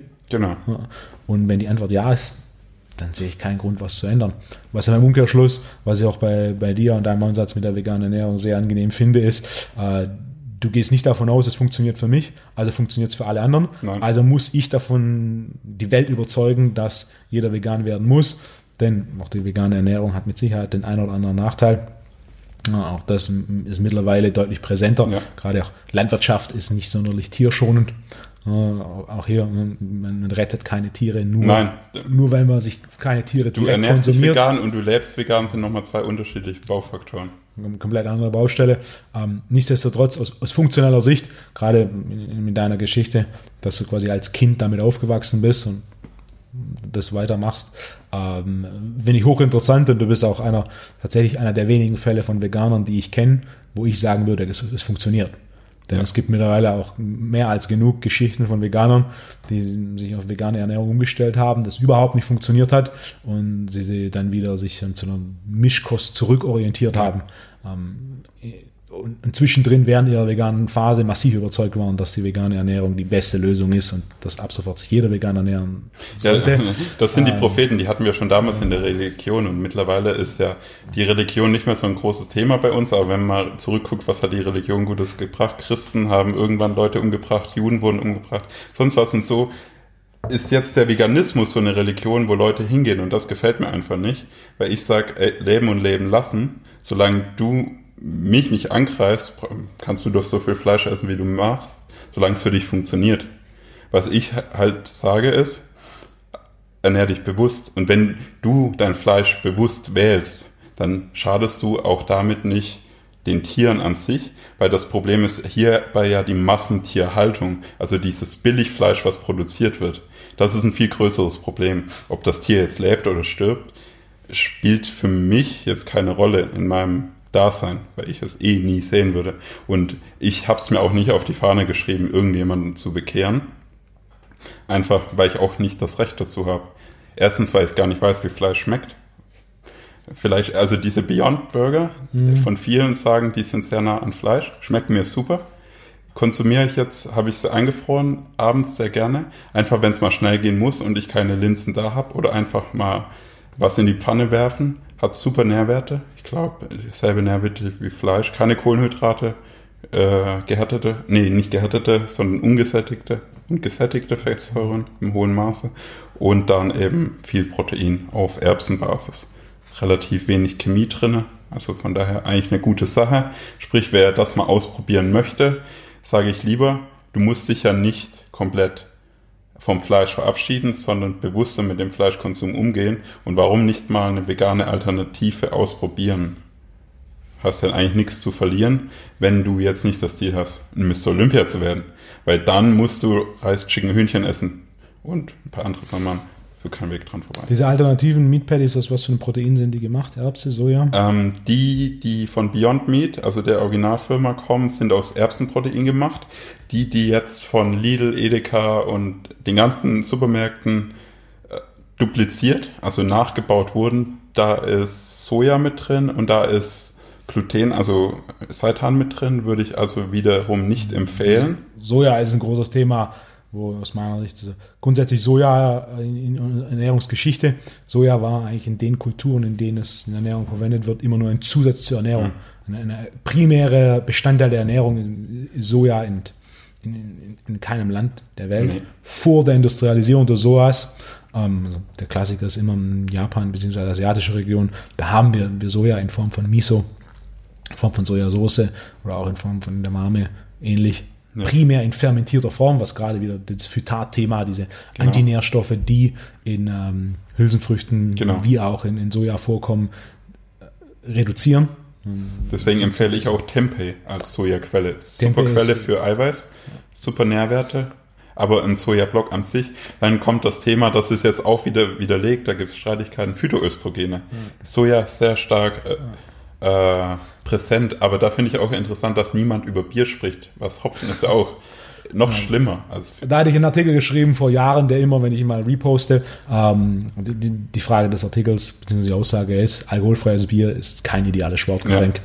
Ja. Beziehungsweise ist alkoholfreies Bier ein ideales Sportgetränk und auch da einer der Punkte, den ich mache, ist Hopfen ist pflanzliches Östrogen. Soja hat pflanzliches Östrogen. Ja. Einige dieser Formen der pflanzlichen Östrogens hat sogar Vorteile. Diese Soja-Isoflavone haben für den Menschen nachweislich Vorteil. Das, das, Problem ist, wir kriegen diese isoliert nicht in Form von Soja, sondern nur in Form von, von einer Supplementierung. Ja. Ähm, wenn wir Soja konsumieren, haben wir nicht nur die, die Soja-Isoflavone, ähm, die potenziell Fortschritt oder Vorteile für uns haben, sondern wir haben gleichzeitig auch immer die pflanzlichen Östrogene, die definitiv nachweislich insbesondere auf ähm, unter Testosteronlevel, beziehungsweise auch indirekt auf andere mit Östrogen verwandte Problematiken ähm, negativen Einfluss. Ja. Und darüber hinaus auch Thema Mangan, Schwermetalle bei Soja ein großes Thema.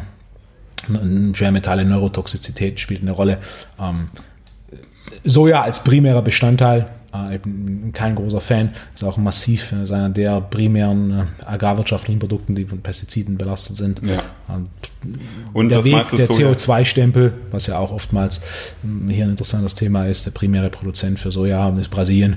Das ja. heißt, wenn wir Soja konsumieren, der Weg, den das zurückliegt, ist ebenfalls relativ weit.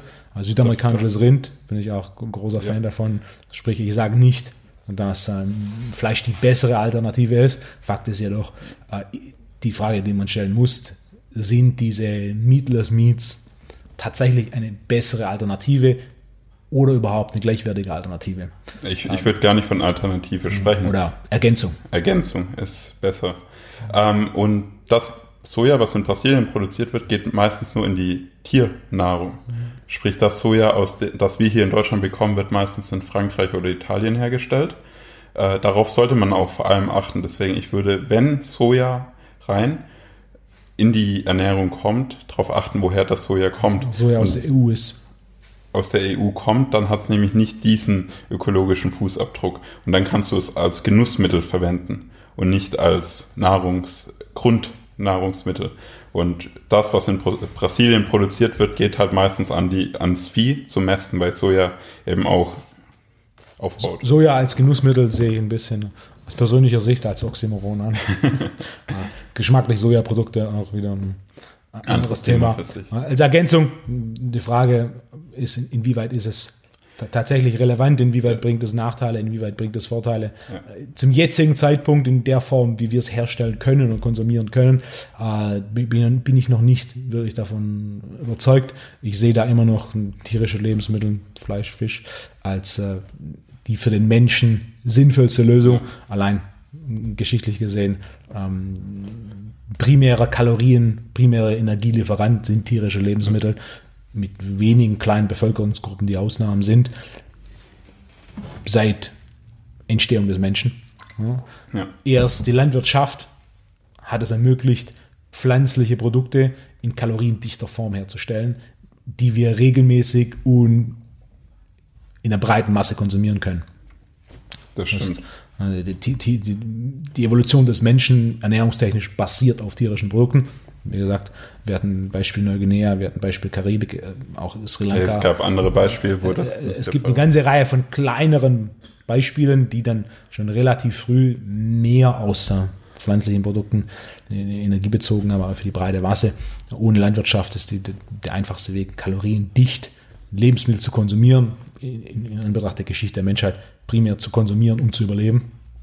Die tierischen Produkte, insbesondere je weiter wir in nördliche Regionen gehen, desto dominanter der Konsum an tierischen Produkten, insbesondere in den, in den Breitengraden, in denen es einen richtigen Winter gibt, ja. ähm, wird es natürlich schwierig mit dem Konsum von, äh, von Pflanzen, solange wir keine Islandpferde sind, die selbst bei dicker Schneedecke da unten noch ein bisschen Gras finden und, und gefrorenes Gras fressen. Ne, was nicht der Fall ist, ist ja. sobald, sobald Schnee da ist, bis bald Winter da ist, leben wir von, von fettem Fisch und fettem Fleisch. Ähm, aber auch hier wieder die Adaption an unser Genom, aus welchem Breitengrad kommen wir, der Mitteleuropäer, Mischkost ist die klassische Lösung, evolutionsbedingt. Ja. Also ich habe dagegen ja auch gar nichts einzuwenden. Einfach auch aus dem Grund, es ist eine effektive Methode, vor allem für den Muskelaufbau. Äh, wenn wir jetzt Muskelaufbau und Bodybuilding nochmal betrachten, ist es möglich, vegan richtig shredded zu werden, ist verdammt schwer. Ist es möglich, Kraft aufzubauen, ist ziemlich einfach. Also das ist auch so ein Punkt, den man vielleicht beachten sollte. Möchte man massiv, möchte man Powerlifter, möchte man vielleicht ein Gewichtheber werden, ist eine vegane Ernährung deutlich einfacher umzusetzen als jetzt im Bodybuilding. In, Abhängig von, in Abhängigkeit des individuellen Stoffwechsels, der individuellen ja. Genetik. Hm. Aber rein von den Kohlenhydraten, die zugeführt werden, die du bei einer veganen Ernährung einfach nie unter 100 Gramm bekommst. Schwierig. Sehr Fertig. schwierig. Wenn wir uns nicht nur von Aminosäuren und Shakes ernähren. Ja, aber das ist auch nicht mehr gesundheitlich fördernd. Ja, auch geschmacklich wieder der Punkt. Ja. Gesundheitlich, geschmacklich. Inwieweit der dann tatsächlich auf den Proteinshake ist am Ende vom Tag nichts anderes als auch ein verarbeitetes, genau. ein verarbeitetes Produkt. Ähm, aber dann auch wieder der Punkt, ne? was ist die Motivation hinter der Ernährung? Betreibe ich leistungsorientiert Sport? Mache ich Bodybuilding für meinen Alltag und auf Wettkampfebene nur als persönliche Herausforderung? So sehe ich das bei dir. Für dich war ein Bodybuilding-Wettkampf, okay, machen wir mal, schaue ich mal, wie weit ich meinen Körper bekomme, genau. in welche Form ich komme. Ich denke, es, es war ein persönlicher Test, so kann man das sagen. Eine Challenge. Ja. Zu welchem Zeitpunkt hast du in, in Betracht gezogen, kann ich die nächsten 20 Jahre von Bodybuilding leben? Genau, genau das war der Punkt. Ich wollte wissen, ob das überhaupt für mich taugt, auf die Bühne zu gehen, ob es sich taugt, da zu investieren. Hätte ja auch sein können. Das ist das geilste Gefühl, überhaupt auf der Bühne zu stehen. Aber bei mir war es die eine Woche, die mir keinen Spaß gemacht hat an diesem Training. Und davor hatte ich zehn Jahre und seit dem Punkt auch wieder drei Jahre jeden Tag Spaß am Training. Und die letzte Woche vor dem Wettkampf war. Und die ganze Wettkampfwoche, das war die schlimmste überhaupt. Ich habe mich gefühlt, wie wenn ich auf den Tennisplatz musste als kleines Kind. So, es hat einfach keinen Spaß gemacht. Weil ich kein kompetitiver Mensch bin. Ich möchte mich nicht mit anderen messen. Und das Tolle im Bodybuilding ist ja, du musst dich eigentlich nur selbst besiegen. Sprich, oder halt im Krafttraining. Du möchtest das Ich von gestern überbieten. Ja. Das war auch ein Ansatz, den ich bei dir so spannend fand, als du, als ich bei dir äh, die ersten Kurse gemacht habe, da hieß es, du musst in jedem Training Progression erzielen was viel verändert hat. Und damit können wir vielleicht kurz zum Training kommen, was neben der Ernährung, weil die Ernährung basiert auf Proteinen, Fetten und Kohlenhydraten. Woher du die letztendlich bekommst, ist dann dir überlassen. Aber wenn du nicht richtig trainierst, kannst du keinen Erfolg haben. Und äh, ein richtiges Training ist, mach die Grundübung, mach Klimmzüge, mach Kniebeuge, mach ein schönes Bankdrücken und sonst mach das, worauf du Bock hast und dann läuft das. Und dann aber noch richtig periodisiert. Programmdesign, Periodisierung, Fortschritt. Was auch meiner Sicht auch, wenn immer ein Programmdesign-Seminar gebe, der erste Punkt, den ich immer mache, die Definition von Training. Die, die wenigsten, die trainieren, haben Training für sich definiert, beziehungsweise kennen eine allgemeine von Definition von Training. Ja. Die allgemeine Definition von Training ist die, die Befolgung eines strukturierten Programms zur Leistungssteigerung. An dem Punkt, an dem ich meine Leistung nicht steigere, ist es per Definition kein Training. Es ist Bewegung. Das ist nicht grundsätzlich schlecht. Fakt ist jedoch, es ist kein Training. Training bedeutet Progression, eine Steigerung der Leistung. Und einer der Dinge, warum ich beim Krafttraining hängen geblieben bin, war, weil ich beim Krafttraining, Krafttraining ist die einzigste Trainingsform, die es mir erlaubt, in jeder einzelnen Trainingseinheit einen messbaren Fortschritt zu erzielen. Und an dem Punkt, an dem ich eine Trainingseinheit durchführe und mich nicht steigern kann, das bedeutet Beispiel, ich habe 100 Kilo Kniebeugen gemacht in der letzten Einheit für fünf Wiederholungen. Das heißt, ich muss heute entweder mehr Gewicht machen, 101 Kilo oder 102,5 Kilo, je nachdem, welche Scheiben ich habe, oder statt fünf Wiederholungen muss ich sechs machen.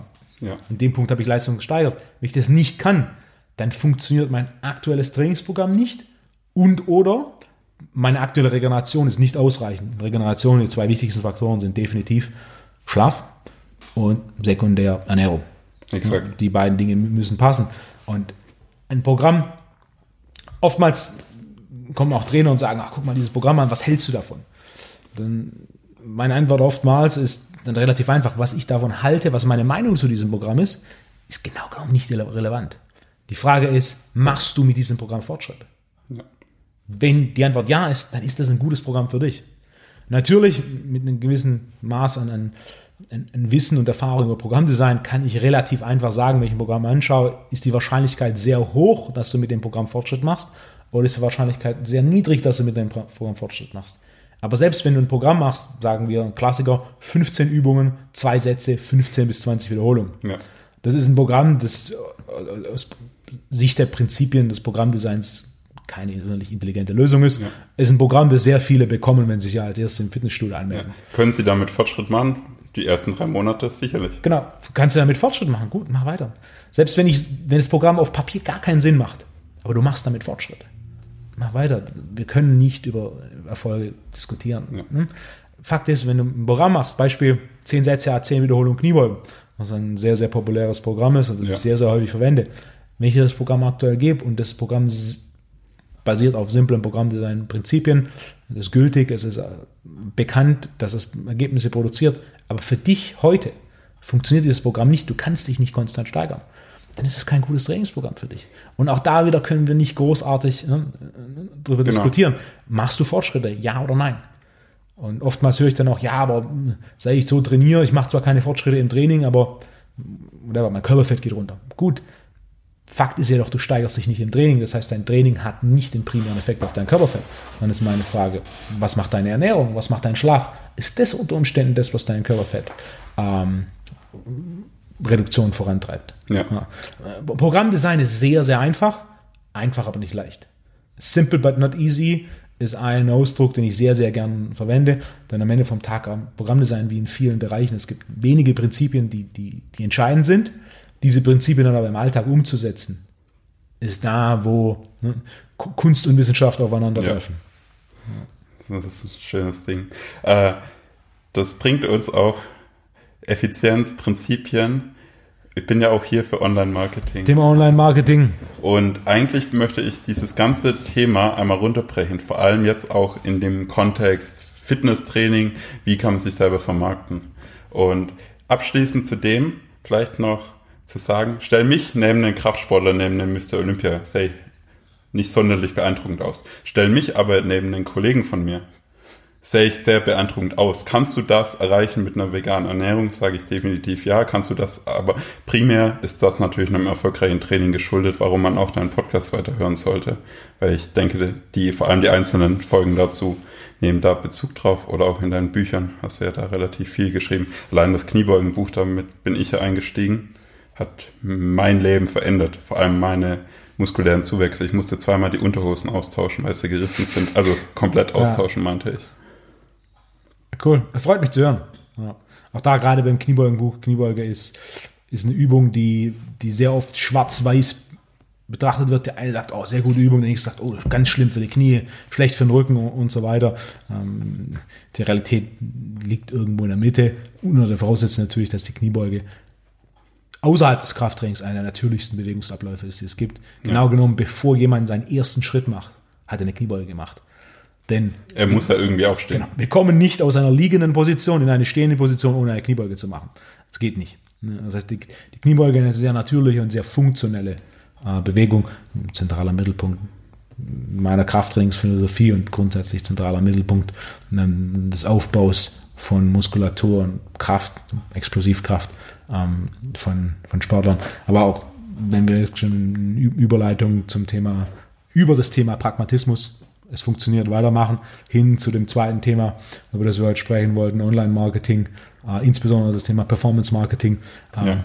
Dein, deine Erfahrung und dein aktueller Job im Bereich Online-Marketing hat mich besonders interessiert, da gerade wenn man sich heute mit Online-Marketing auseinandersetzt, äh, viele von denen oder von dem, was man online findet, ist, äh, sind Online-Marketing-Experten, die Online-Marketing online vermarkten. Ja.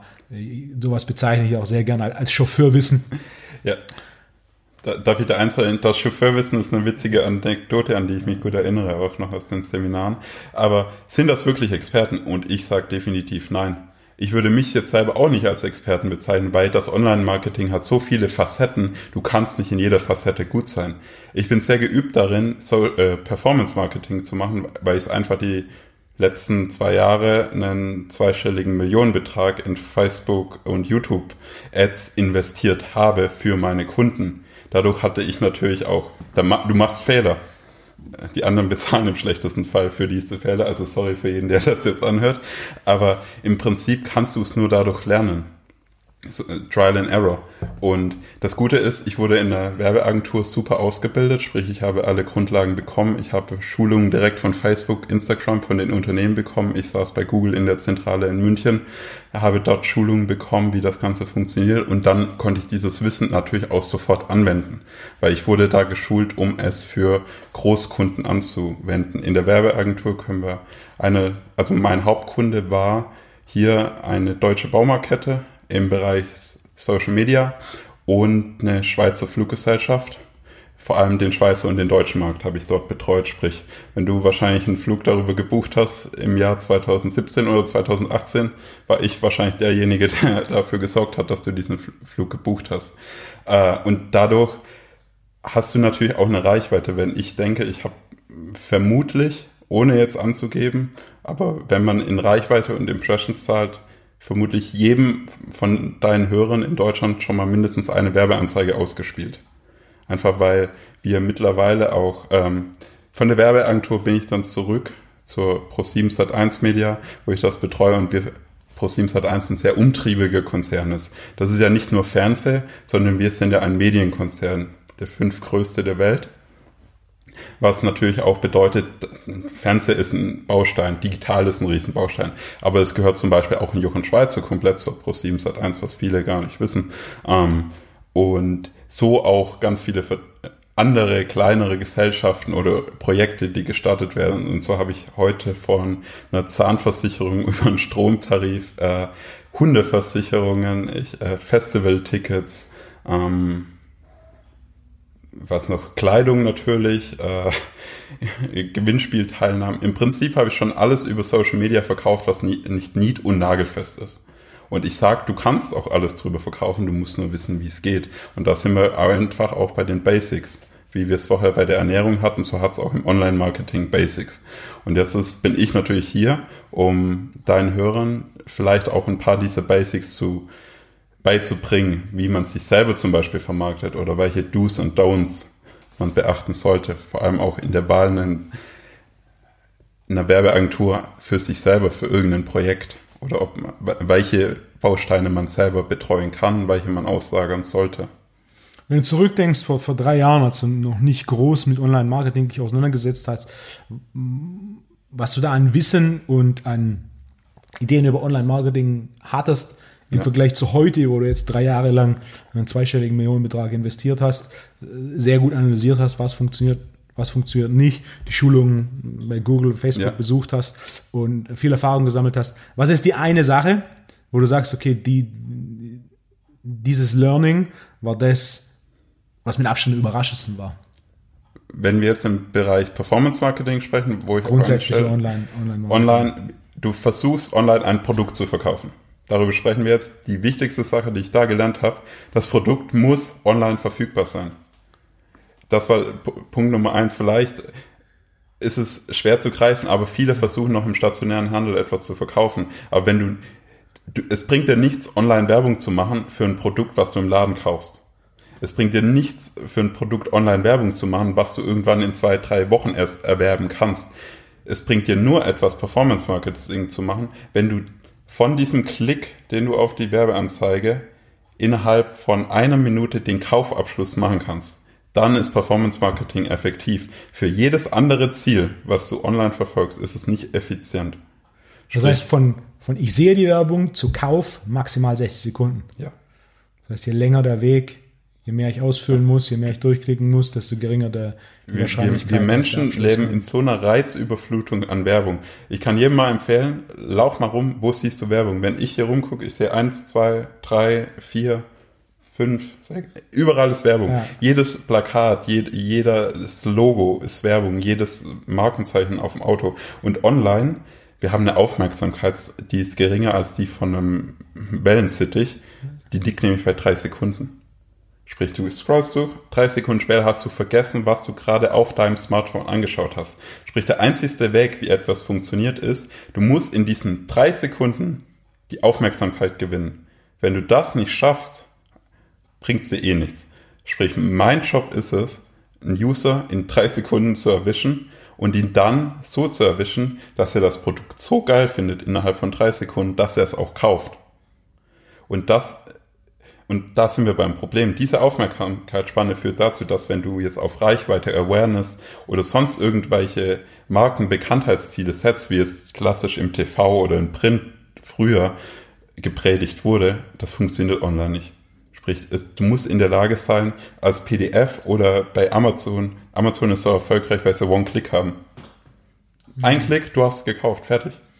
Eines der besten Bücher, die ich in den letzten Jahren zum Thema Business gelesen habe, war definitiv äh, The Everything Store, die Geschichte von Amazon und, und Jeff Bezos.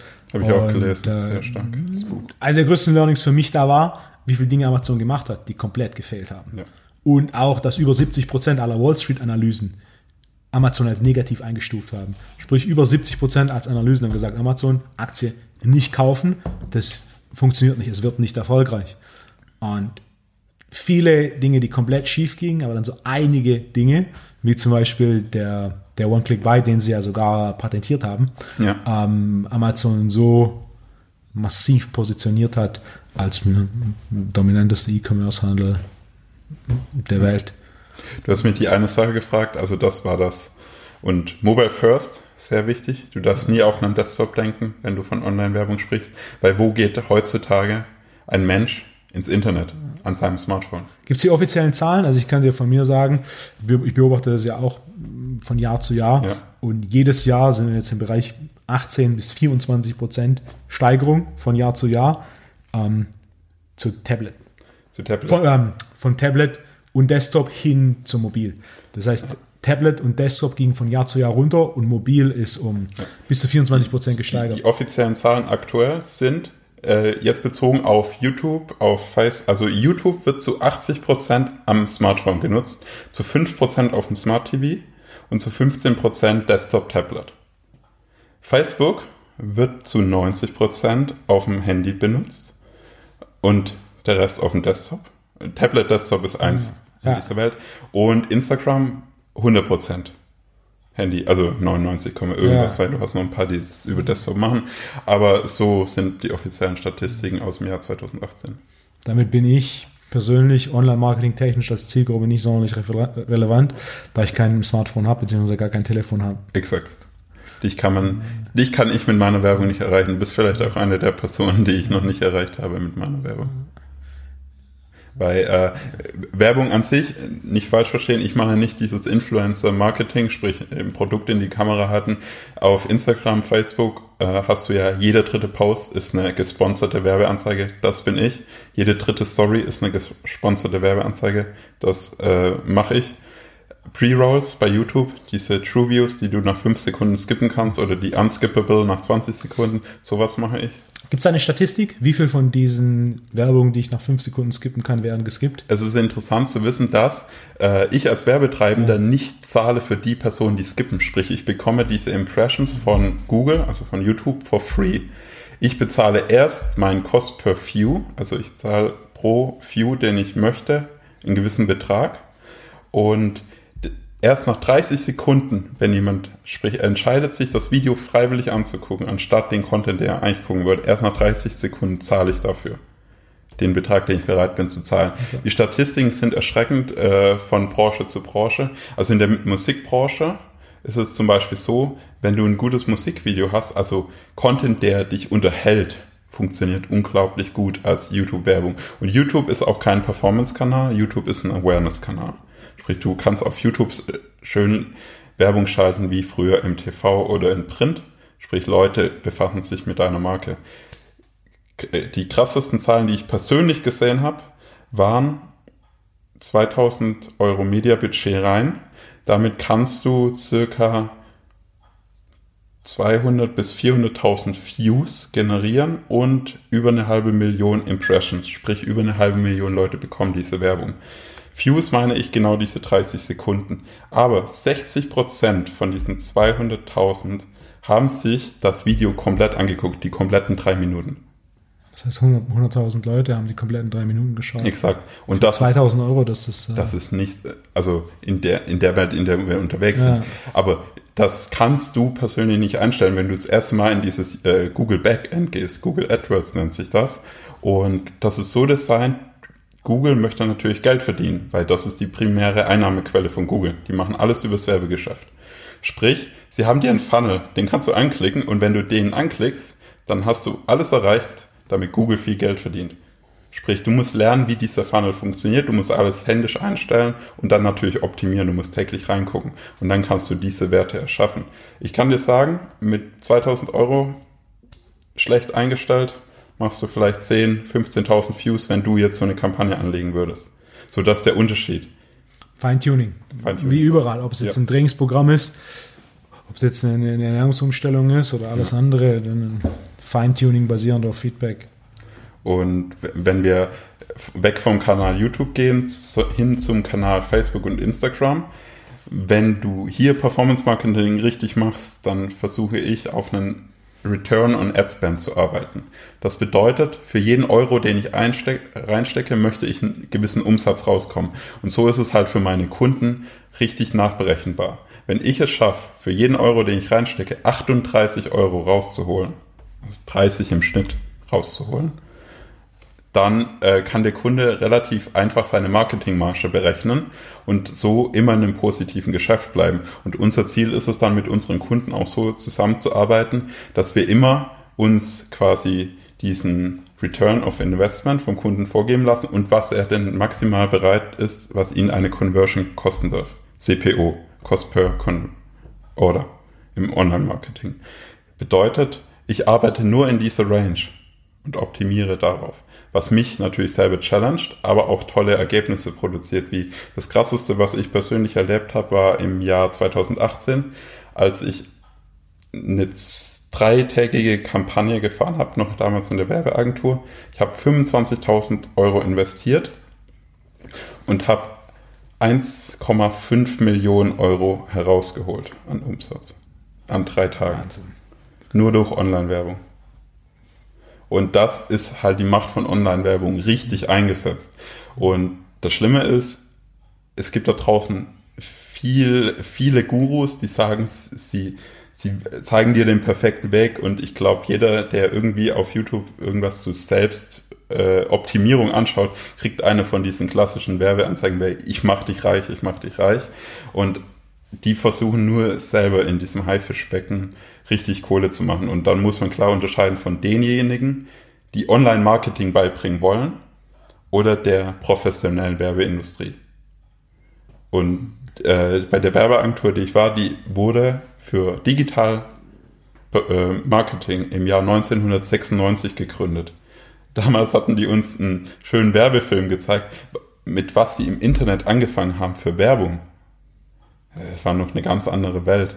Aber es war mega interessant zu sehen. Und daher kommt auch eine ganz andere Fachexpertise an, die man rangeht und auf welchem Niveau man lernen darf.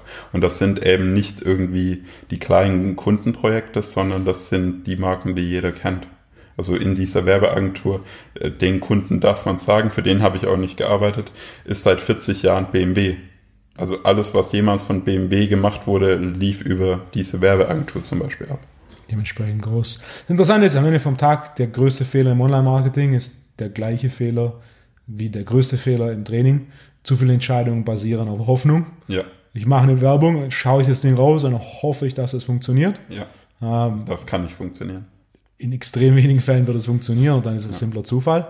Sondern auch hier wieder Online-Marketing. Die Strategie muss konstant täglich angepasst werden, um zu schauen, okay, was passiert, genauso im Trainingsprogramm. Genau. Wenn auf dem Programm steht, zehn Sätze, a fünf Wiederholungen und nach fünf Sätzen bin ich heute platt und ne, mein Gewicht droppt. Ja. Im Leistungseinbruch, dann macht das keinen Sinn, die, die zehn Sätze vollständig zu machen, auch wenn das Programm sagt, heute mache ich zehn Sätze. Genau. Oder hm, ich sehe, ich sehe ein Trainingsprogramm von Ronnie Coleman und bin der Meinung, okay, Ronnie Coleman hat damit Erfolge erzielt. Ich selber mache jetzt dieses Trainingsprogramm und habe ähnliche Erfolge wie Ronnie Coleman. Und die meisten, die im Trainingsbereich unterwegs sind, werden jetzt lachen.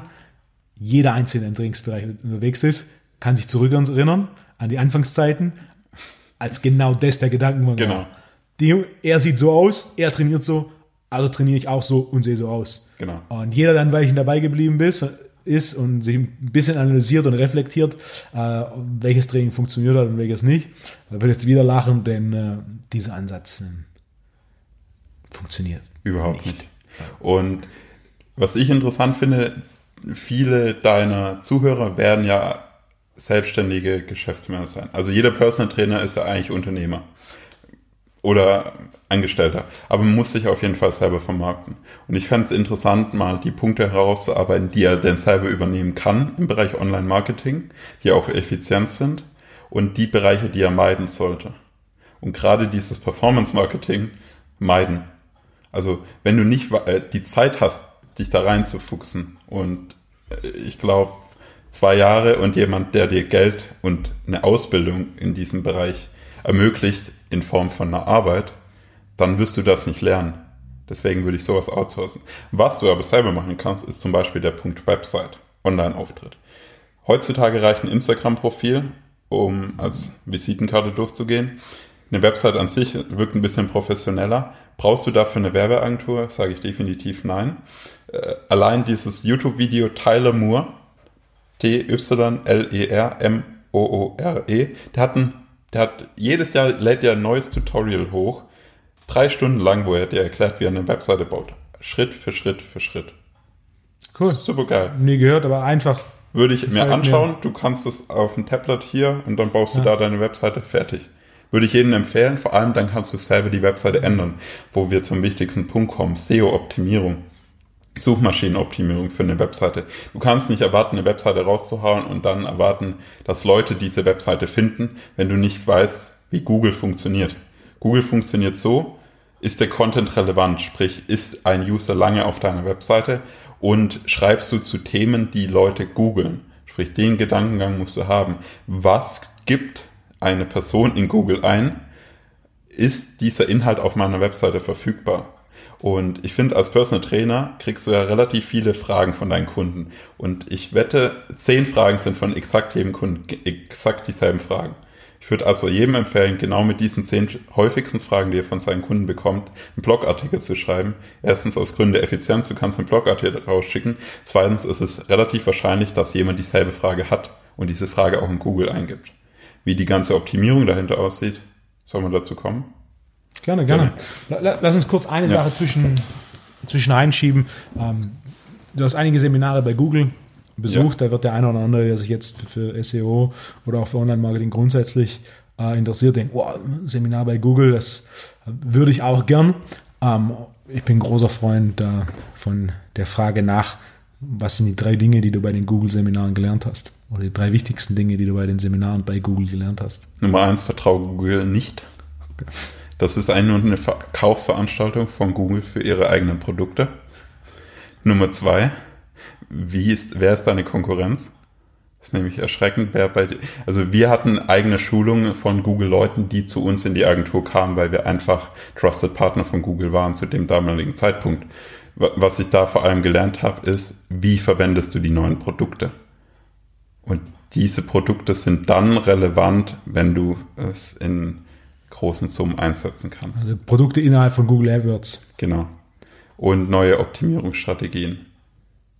Also, Punkt 1, vertraue Google nicht, weil Google in sich immer ein aktiengeführtes Unternehmen ist. Sie müssen Gewinn machen. Fertig. Punkt aus.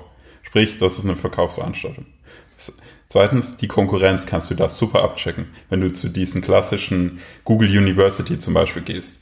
Davon habe ich nie ein Seminar besucht, aber mehrere Leute haben Seminare besucht. Niemand war begeistert von diesen Seminaren, weil du das eigentlich selber dir erarbeiten kannst. Du wirst eigentlich nur in dem bestätigt, was es schon gibt. Sprich, geh lieber zu Infoveranstaltungen von einer Werbeagentur oder versuch über Kontakte, die du vielleicht bei Google hast oder Kontakte in die Werbeindustrie teilzunehmen. Was ein guter Punkt ist, jetzt bei Google weiß ich es nicht, aber bei Facebook gibt es diese All-Facebook-Veranstaltungen, die von Markenverantwortlichen gehalten werden für Marketing-Leute. Sprich, ich würde da nichts, also jetzt im Google-Universum gibt es das nicht, oder gibt es sicherlich auch, nur ich kenne das gerade nicht, weil ich mich mehr mit Facebook und Instagram-Werbung beschäftige.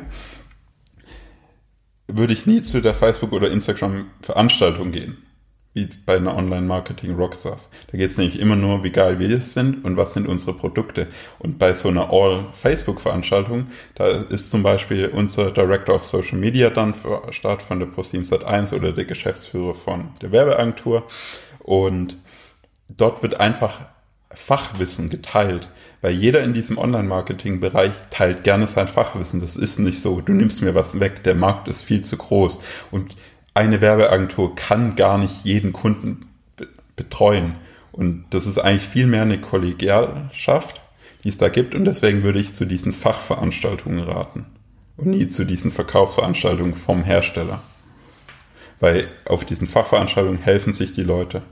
Die gibt's ähm, interessanterweise war ich im Mai gibt's immer die OMR Online Marketing Rockstars in Hamburg ist die beste Messe zum Hingehen und du darfst dich, wenn du einfach dieses normale Besucherticket, das kostet glaube 30 Euro, kaufst, in fünf Masterclasses reinsetzen.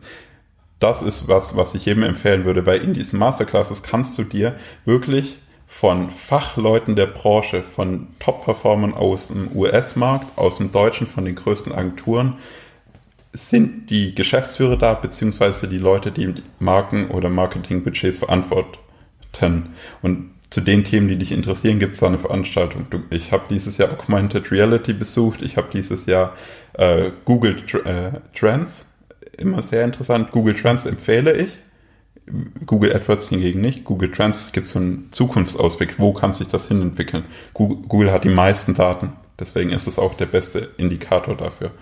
Dann habe ich noch besucht Influencer Marketing aus einem persönlichen Interesse heraus, weil wir auch viel mit Influencern und Persönlichkeiten einfach zusammenarbeiten. Und da war es zum Beispiel die erfolgreichste Influencer-Agentur. Der Geschäftsführer selbst Influencer gewesen, hat dort einen Vortrag gehalten und die Key-Bausteine erwähnt, was du beachten musst. Hat mir sehr viel gebracht, zum Beispiel so ein Vortrag. Cool. Das heißt, es ist eine Konferenz, die ist nicht eine Konferenz von Online-Marketern für Online-Marketern, sondern es ist eine Konferenz von und für quasi der professionellen Werbeindustrie im genau. Bereich Online-Marketing. Genau. Und was sich für mich schon de deutlich interessanter genau. anhört.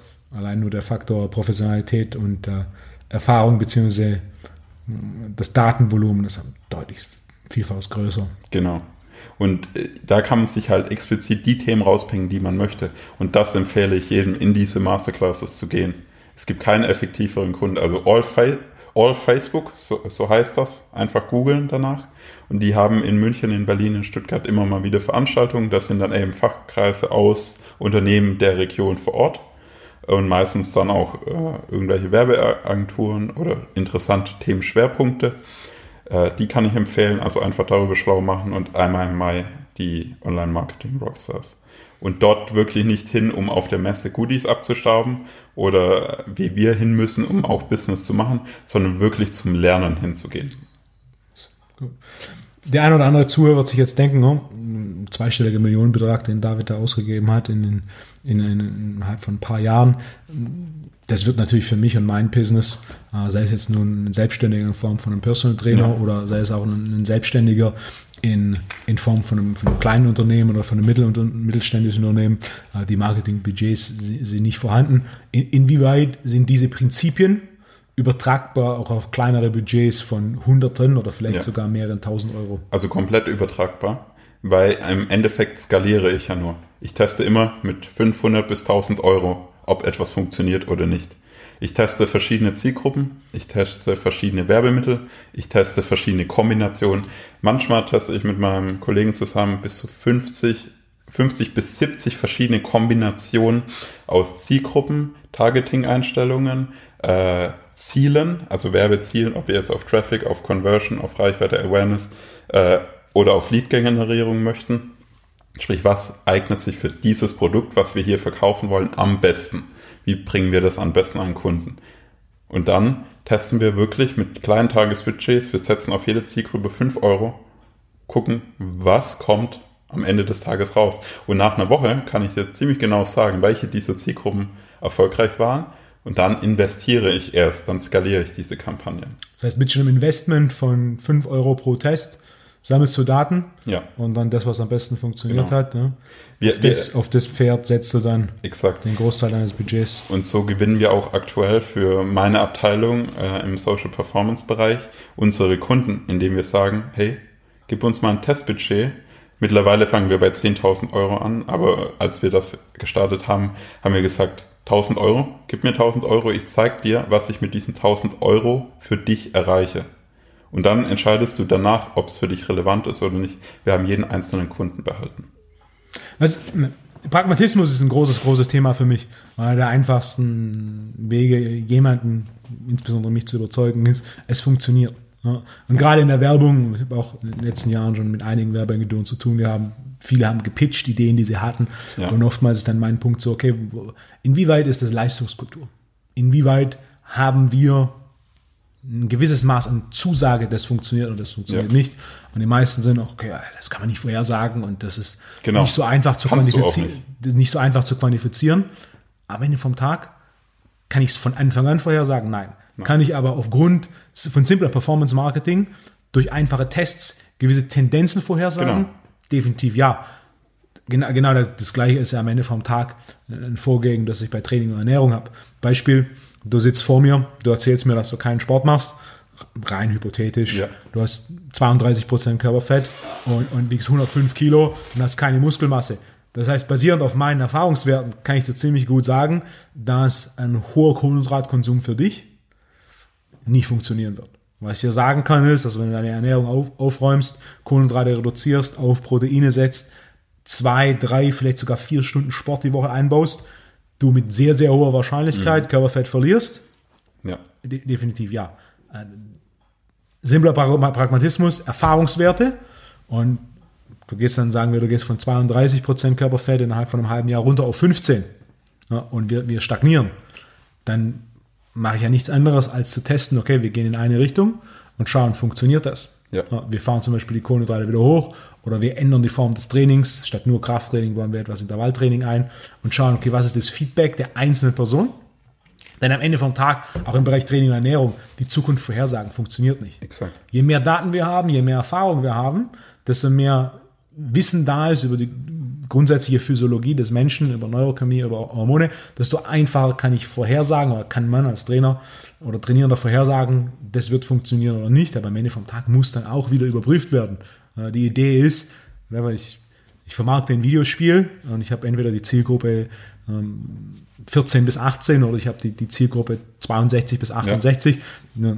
In dem Fall, die meisten dann sagen, das ist ja simple Logik. 14 bis 18 wird deutlich besser funktionieren.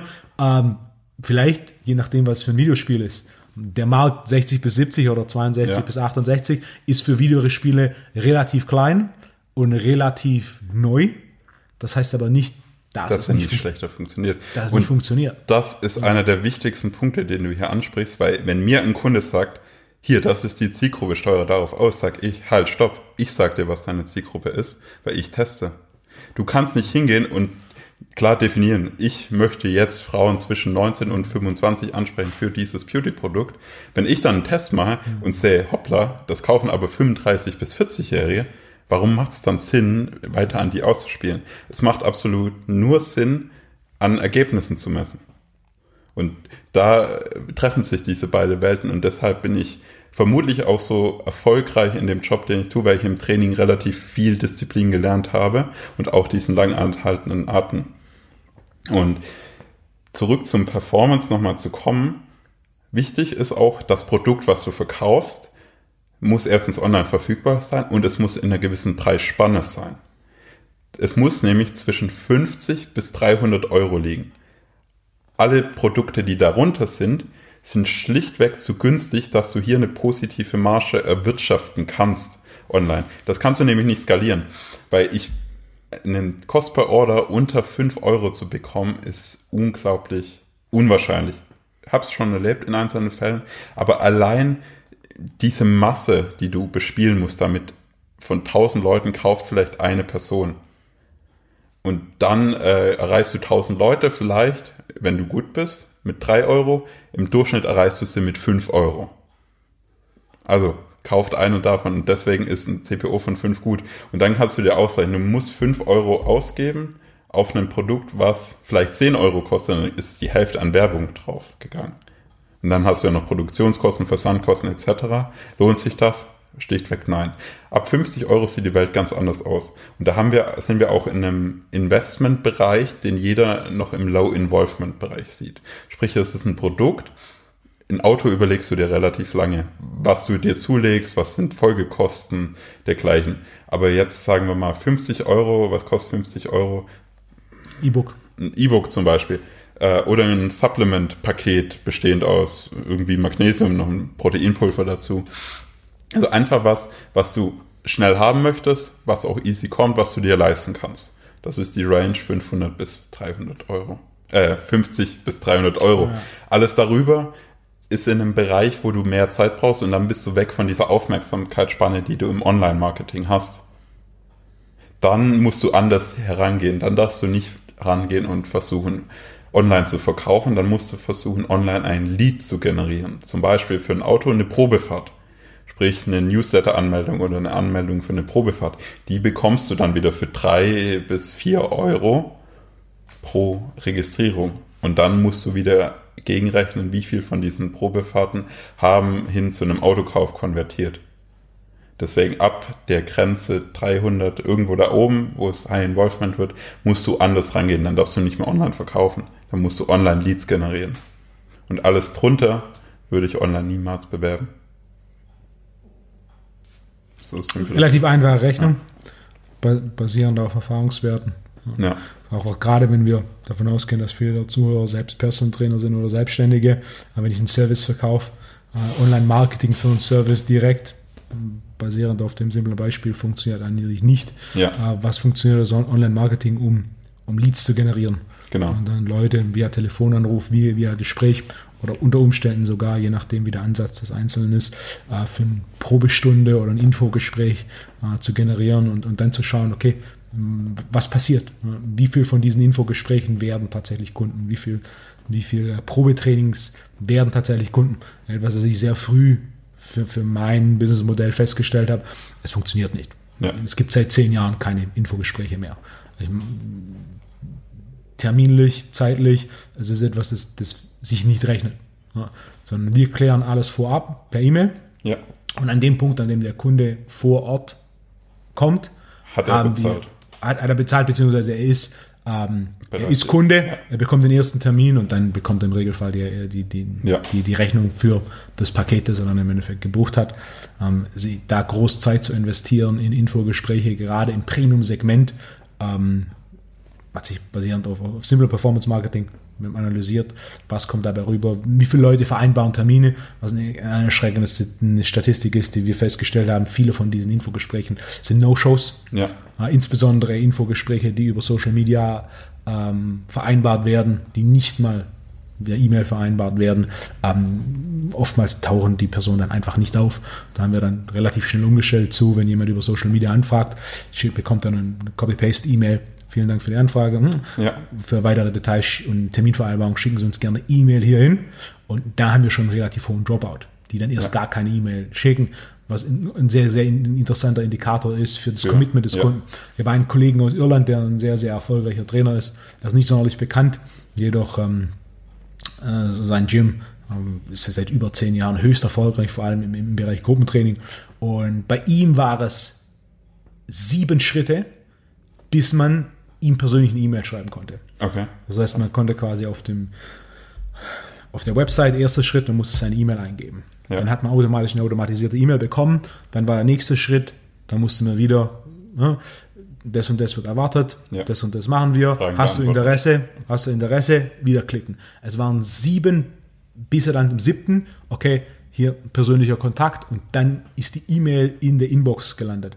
So ist ein relativ einfacher Weg, vor allem im Bereich Personal Training. Wer nicht bereit ist, siebenmal Ja, ich will anzuklicken, ist der bereit, die entsprechenden Veränderungen in seinem Alltag umzusetzen, nicht nur in Form von Zeit zu schaffen für Training, sondern auch Zeit und Prioritäten zu schaffen für Ernährung, für Schlaf und Lifestyle. Ja. Die Wahrscheinlichkeit ist sehr, sehr gering. Und gerade da sowas wie, wie, wie Training, äh, ob jetzt nun aus Sicht des Personal Trainer oder mit Sicherheit der andere, ein andere Zuhörer wird auch Personal Training Kunde selbst sein. Ja. Ähm, Commitment und Fokus auf Dauer ist das, was bei Personal Training funktioniert. Das ist nicht, ich, kaufe ein Produkt, ich verwende dieses Produkt einmal und ich habe meine, meine, ich habe mein Ergebnis oder ich kaufe dieses Genau. Produkt und verwende dieses Produkt einmal im Monat und ich habe mein Ergebnis. Ähm, Erfolg durch Personal Training funktioniert nur bei konstanter und nachhaltiger Umstellung von Gewohnheiten. Wie regelmäßig trainiere ich, wie ernähre ich mich, wie sieht mein Lifestyle aus, wie plane ich Pausen, wie, wie, wie schlafe ich. Ein hohes Maß an Commitment ist notwendig. Und gerade im, im Bereich äh, Personal Training, die Dropouts aus beiden Richtungen, äh, aus Sicht des Kunden oder aus Sicht des Trainers, sind, sind relativ hoch. Ja. Wie viele starten Personal Training oder wie viele gehen ins Studio und haben eine extrem hohe Dropout-Frequenz?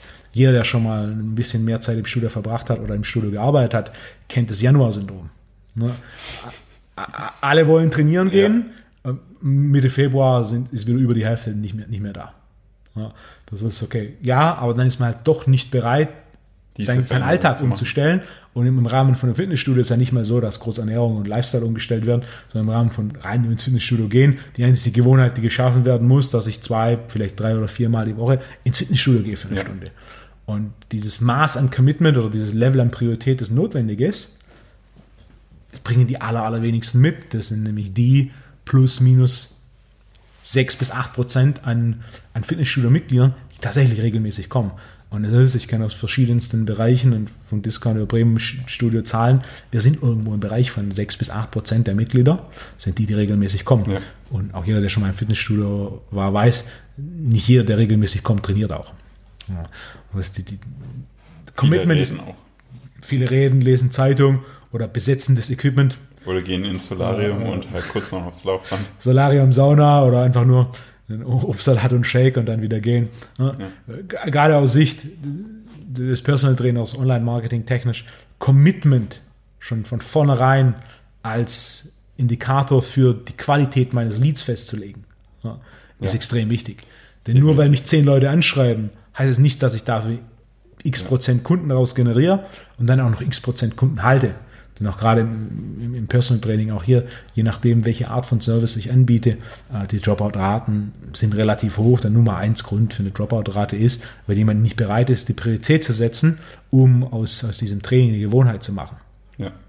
Und das sind wir auch beim Punkt, was bringt Online-Marketing für Personal Trainer? Social, also Performance-Marketing, sage ich, funktioniert für Personal Trainer nicht.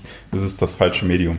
Für einen Personal Trainer ist die effektivste Online-Marketing-Plattform wirklich eine Webseite, auf der er sich einmal darstellt und einen Blog führt über Themen, über die Leute auf ihn aufmerksam werden. Weil so können sie vornherein schon mal sich mit seinem Ansatz befassen. Und man zieht ja immer Leute an, die zu einem passen.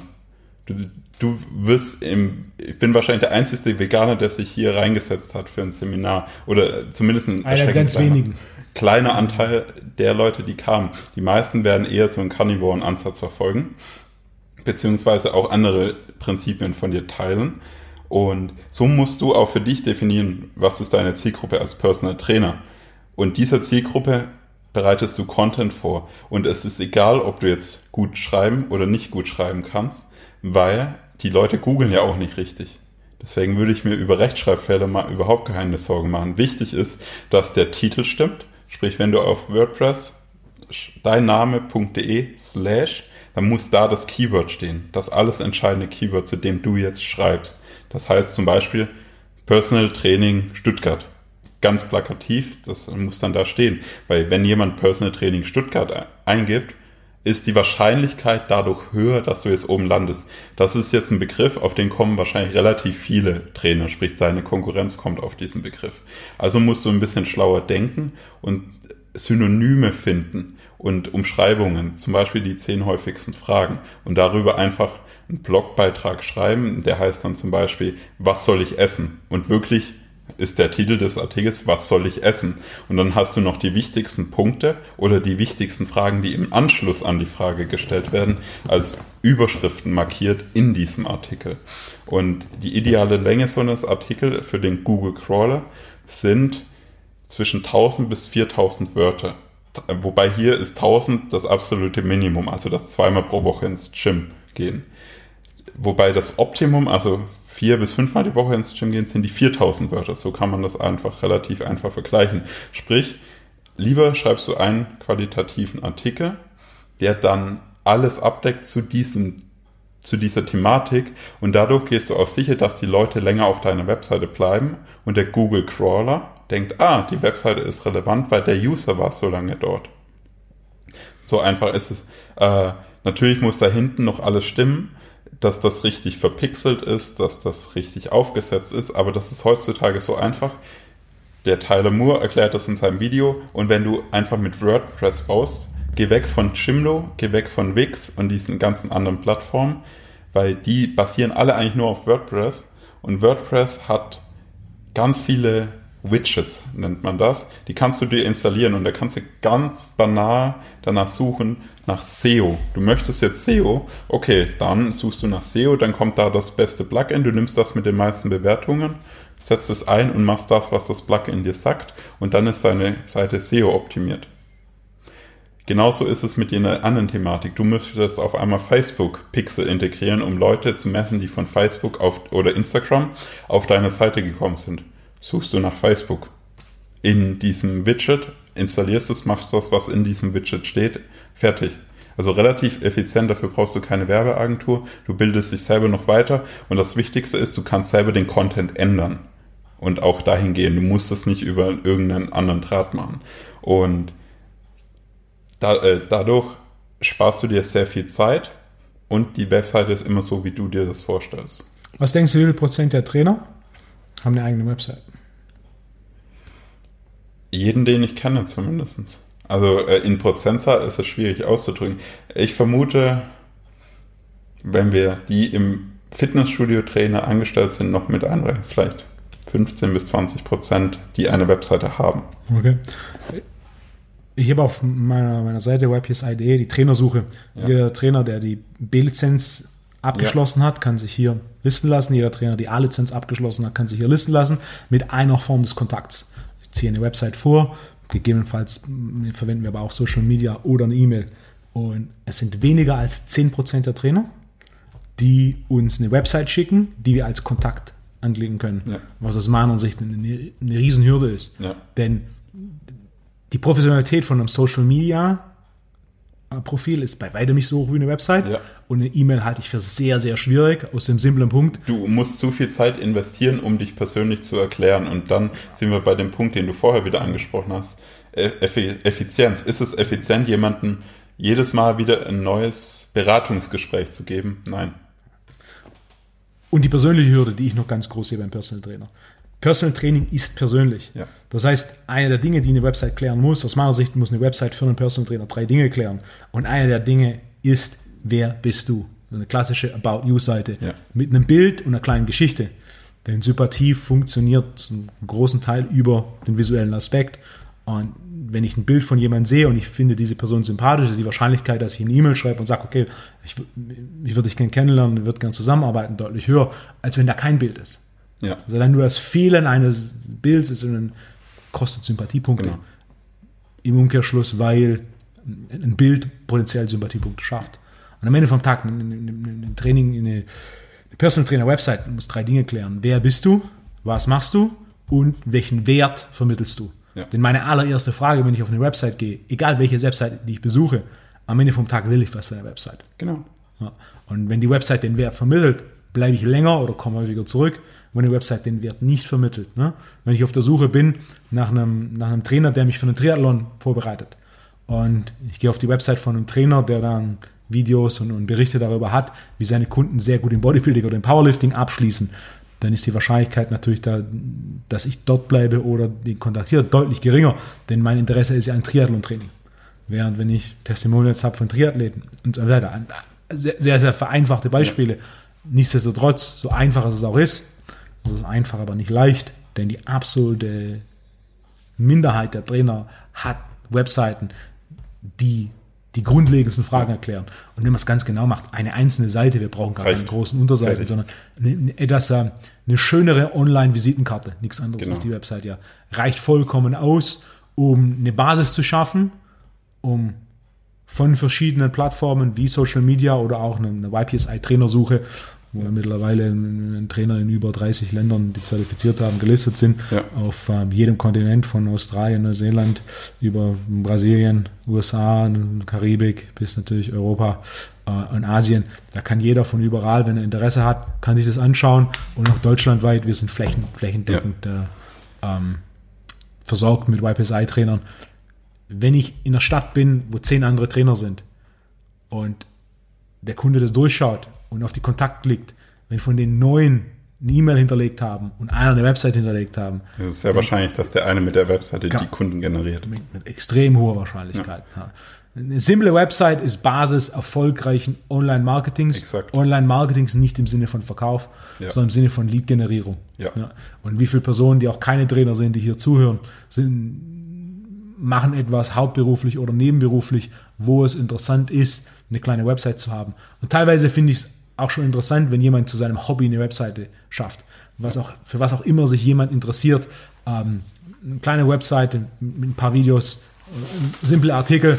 Äh, da sind äh, ein oder andere Websites, die von, von Personen erschaffen sind, über ihre Hobbys, zu ihren Hobbys enthalten viele kleine Perlen, ja. die dann doch dafür sorgen, dass man teilweise sein Hobby zum Beruf machen kann Exakt. oder zumindest aus seinem Hobby einen, einen kleinen Nebenseinkunft machen kann, was ja grundsätzlich eine sehr gute Ein Sache schönes ist. Thema ist. Das ist interessant, was du ansprichst, weil gerade jeder, der eine Webseite befüllt, hat natürlich auch die Möglichkeit, sich in Partnersystemen von Facebook, Google und dergleichen anzumelden. Das heißt einfach, sie spielen klassische Werbemittel, nennt man Ad Bundles. Das sind diese typischen Banner oben rechts in der Mitte oder so diese Content Ads in 1 zu 1 Format, die irgendwo aufploppen. Dafür kannst du dich anmelden und desto mehr Traffic du natürlich auf deiner Webseite hast, desto mehr Geld bekommst du auch. Weil du kriegst einen kleinen Share von den Usern, die eben über das Werbemittel oder wie oft das Werbemittel dort gesehen wurde.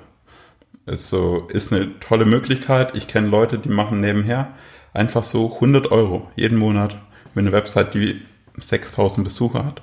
Einfach weil sie so nischig sind. Und das ist genau das Hobby, was du angesprochen hast, was sehr interessant ist. Ähm, wie diese SEO-Optimierung noch weiter funktioniert, haben wir jetzt schon durchgegangen. Was ich für einen Personal Trainer extrem wichtig ist, wenn ein Blogbeitrag geschrieben wird oder irgendein Beitrag, ist immer wichtig, ein Call to Action einzuführen. Sprich, dass unter jedem Blogbeitrag steht, jetzt Personal Training buchen oder genau das, was du möchtest. Weil die Leute vergessen das, die lesen das durch, die wissen vielleicht schon gar nicht mehr, wenn sie am Ende des Artikels sind, dass du ein Personal Trainer bist. Deswegen, diese Call to Action macht nochmal einen kleinen, feinen Unterschied, der vielleicht ein Neukunden im Monat sein kann. Ein Neukunde im Monat sind zwölf Kunden im Jahr. Zwölf Kunden im Jahr sind 36 Kunden innerhalb von drei Jahren. Ja. Wenn man vielleicht einen Dropout von 20 Prozent hat, sind wir bei knapp, knapp 30 Kunden. Exakt. Äh, damit ist im Endeffekt 30 Kunden als Personal Trainer. Das heißt, man kann Vollzeit, man kann Vollzeit davon leben. Exakt. Und das ist ein, ein, toller Punkt und den sollte man nie außer Acht lassen. Und man kann einfach dieses Kontaktformular, was man in WordPress sowieso erstellt, weil irgendwie müssen dich die Leute ja, kannst du copy-pasten und einfach unter jeden Artikel, den du machst, nochmal reinsetzen.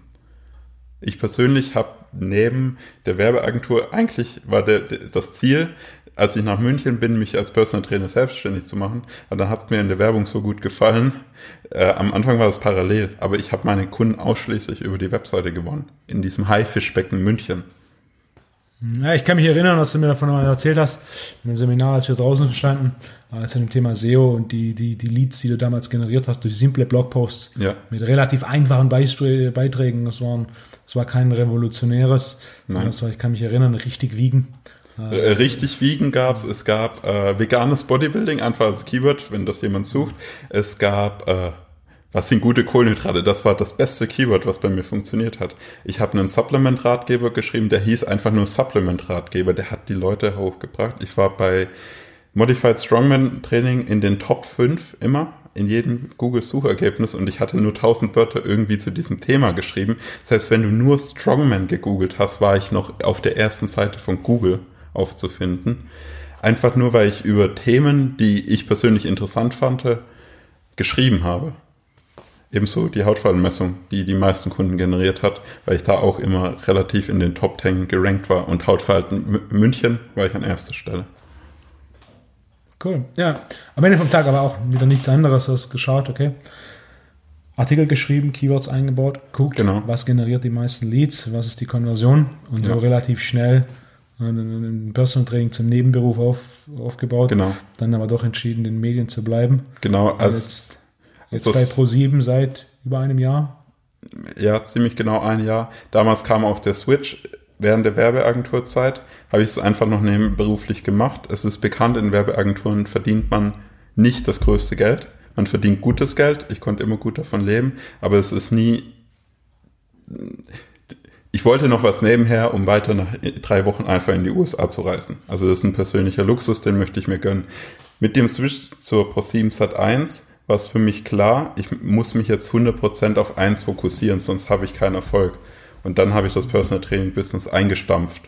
Mittlerweile habe ich jetzt entschieden, einfach durch die Möglichkeit, dass es Podcasts gibt, das in dieser Art weiterzuführen, diese Leidenschaft, die ich habe und das Wissen, das ich habe, auch einfach zu teilen. Und gerade im Bereich veganes Bodybuilding habe ich Wissen, da habe ich auch meine erste Folge auf meinem Podcast, geht darum. Aber für jeden, der sich dafür interessiert, da geht es um Hard Facts. Also da geht es auch äh, um andere Themen als jetzt, die wir heute besprochen haben.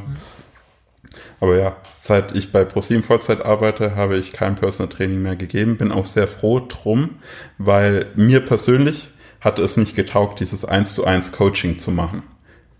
Ich, ich, ich bin, ich sage immer, relativ introvertiert, auch wenn es gar nicht so erscheint.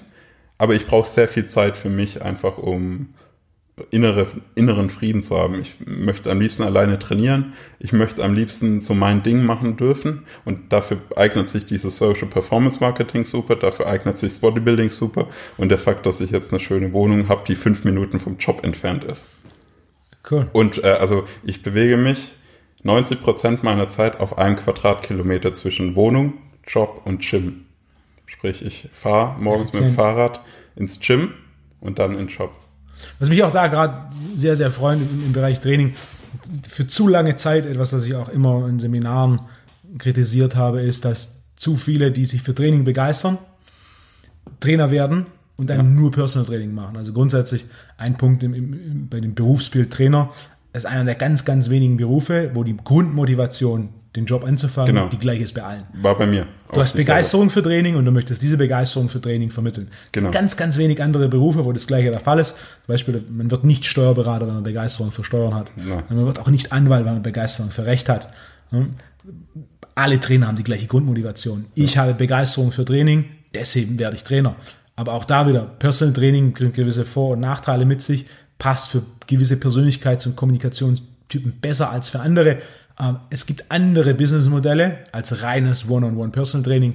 Zu einem gewissen Maß ist One-on-One-Personal-Training auch eines der kleinsten Segmente in diesem Bereich, da eben die Zielgruppe für tatsächliches 1 zu 1 Personal-Training sehr, sehr klein ist. Ja. Denn ein gewisses Grundeinkommen ist notwendig, ähm, was automatisch bedeutet, nur ein, ein, ein kleiner Prozentsatz der Bevölkerung ist die Zielgruppe für Personal Training. Gleichzeitig wir davon ausgehen, dass nur 10% in Fitnessstudios angemeldet sind der Bevölkerung und weniger als 1% der Bevölkerung regelmäßig ins Fitnessstudio geht, wird natürlich diese Zielgruppe für, für ein Personal Training noch kleiner. Ja. ja. Und der Markt wächst. Der Markt wächst, es werden mehr und mehr Trainer. Wir sind noch in keinem Bereich der Sättigung, also es findet noch kein Verdrängungsmarkt statt. Nichtsdestotrotz, was ich seit Jahren propagiere, was ich auch in meinem eigenen Businessmodell, das sich über die Jahre massiv adaptiert hat an meine Interessen, den Markt und das, wo ich Zukunft sehe.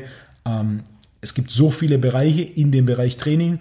Nur weil man für Training Begeisterung hat und Trainer werden möchte, bedeutet es nicht, dass Personal Training, One-on-One Personal Training die einzigste Businessmodell ist. Ja. Ich sehe auch mehr und mehr Trainer, die, die mit One-on-One Personal Training anfangen, aber sehen, okay, das ist dann doch nicht genau das, was ich machen möchte. Und da finde ich sehr schön, wenn es verschiedene Wege und Geschichten gibt, wo der eine sagt, okay, da habe ich was anderes, hier kann ich meine Begeisterung für Training ausleben, ob jetzt in einem Masse ist Macht Podcast oder in anderer Form. Ja. Sei es über das Schreiben von, von Büchern oder sei es über ähm, ja, Bootcamps oder sei es in Form von, von Vorträgen in der Mittagspause bei Firmen zum Thema Bewegung am Arbeitsplatz oder dergleichen. Es, es gibt so viele Möglichkeiten und das waren jetzt ein paar Möglichkeiten, die ich genannt habe, die viele schon oder einige schon betreiben. Darüber hinaus gibt es viele, viele Optionen, die noch niemand so umsetzt. Personal Training ist ein massiver Wachstumsmarkt. Als ich mich 2007, Anfang 2008 dazu entschieden habe, Trainer zu werden, war eine der größten Fragen, die ich hatte. Kann man als Trainer von seinem Job leben? Mhm. Ist Trainer ein tatsächlicher Job, von dem man Miete und Essen bezahlen kann? Ähm, das war vor über zehn Jahren bei weitem noch nicht so klar, wie das heute für die meisten klar. Trainer gibt es überall. Damals war das nicht der Fall. Der Trainermarkt hat sich so massiv ähm, entwickelt, dass es jetzt ein, deutlich größeres Angebot an, an, Trainern gibt. Als ich 2010 hier das YPSI, mein Personal Training Studio, eröffnet habe, in dem wir auch gerade den Podcast aufnehmen, ähm, war es das erste Personal Training Studio in Deutschland, das Langhandel und Kurzhandel hatte. Also ein Personal Training Studio, das auf Krafttraining ausgerichtet ja. war. Nicht irgendwie eine Vibrationsplatte und äh, Yogi Lattes, sondern tatsächlich, wir machen Krafttraining als Personal Training. Ja. Wir mittlerweile schauen, jede größere und viele kleinere Städte haben Personal Training Studios, die Kurzhandel haben, die Langhandel haben, wo Krafttraining zum Personal Training betrieben wird. Der Markt hat sich in den letzten zehn Jahren so massiv bewegt. Ne? Eine Tendenz, die ich teilweise etwas schade finde, ist, dass One-on-One Personal Training als dieses einzigste Ziel gesehen wird. Es gibt so viel darüber hinaus, sei es semi-privates Personal Training, ein Gruppentraining, sei es auch der ein oder andere Trainer, ja. ähm, dass er vielleicht sogar ein Mitgliederstudio aufmacht, weil das die Vorteile sind, die er möchte und mit den Nachteilen des Mitgliederstudios kann er leben. Oder auch andere Wege hin, wie du, der jetzt einen Podcast macht, oder auch ich selbst, der jetzt ne, einen Podcast macht, genau. oder jemand, der Artikel und digitale Produkte verkauft oder und so weiter. Äh, die Branche wächst, das ist etwas, was mich sehr, sehr freut. Ähm, und es gibt noch viele, viele Möglichkeiten, auf die bis jetzt noch niemand gekommen ist, die es ebenfalls einem erlauben, seine Begeisterung für, für Training zu vermitteln und gleichzeitig davon zu leben. Denn egal wie groß die Begeisterung für Training ist, äh, wenn jemand nicht davon leben kann, wird es schwierig, diese, diese Trainingsbegeisterung zu vermitteln. Und auch hier wieder, wenn wir uns ähm, die Personal Trainer Branche anschauen, die Karrieredauer eines Personal Trainers ist extrem kurz. Ja. Sie ist deutlich unter einem Jahr. Äh, viele haben die Begeisterung dafür, sind aber nicht imstande, unternehmerisch und dann auch äh, technisch das, den Wert auf die Straße zu bringen, um von, von dem Trainer, von dem Trainerjob zu leben. Ähm, auch hier wieder für so jemanden zu schauen, okay, welche anderen Optionen habe ich? Ja, auch hier wieder, das ist einfach gesagt, das ist einfach, einfach aber nicht gesagt. leicht. Ja. Uh, simple but not easy.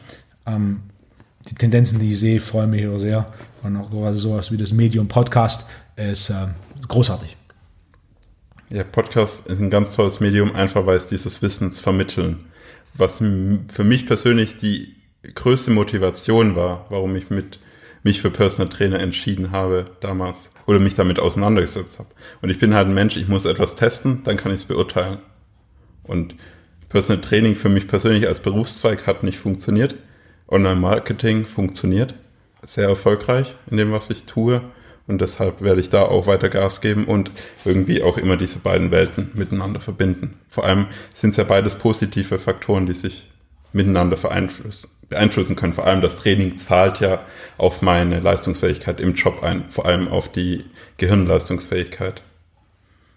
Sport, Sport macht schlau ein, weiterer Podcast-Gast, äh, Podcast der in, äh, in den nächsten Wochen kommen wird, ist Frieder Beck, Neurowissenschaftler, der ein Buch geschrieben hat zum Thema Sport macht schlau und Podcast wird dann auch zum Thema Training und Intelligenz gehen, was einer der unterschätztesten Faktoren ist. Es geht, wie du gerade sagst, dem Training nicht nur darum, körperlich leistungsfähig zu sein, sondern es geht auch darum, über Training über körperliches Training die geistige Leistungsfähigkeit zu verbessern. Also ja. ein hochspannendes Thema ist und wo es auch in den letzten Jahren hochinteressante äh, wissenschaftliche Erkenntnisse gibt, die vor allem äh, Frieda ist unter anderem Lehrer ja. äh, und die er in der Schule einbaut mit den Schülern, um quasi das Lernerlebnis zu steigern. Was gerade im Bereich Schule ebenfalls sehr interessant ist, denn wenn wir uns die Entwicklung über die letzten 40, 50 Jahre anschauen, die Entwicklung in Technologie, die, einfache Dinge wie, wie hat sich Telefon in den letzten 40 Jahren entwickelt?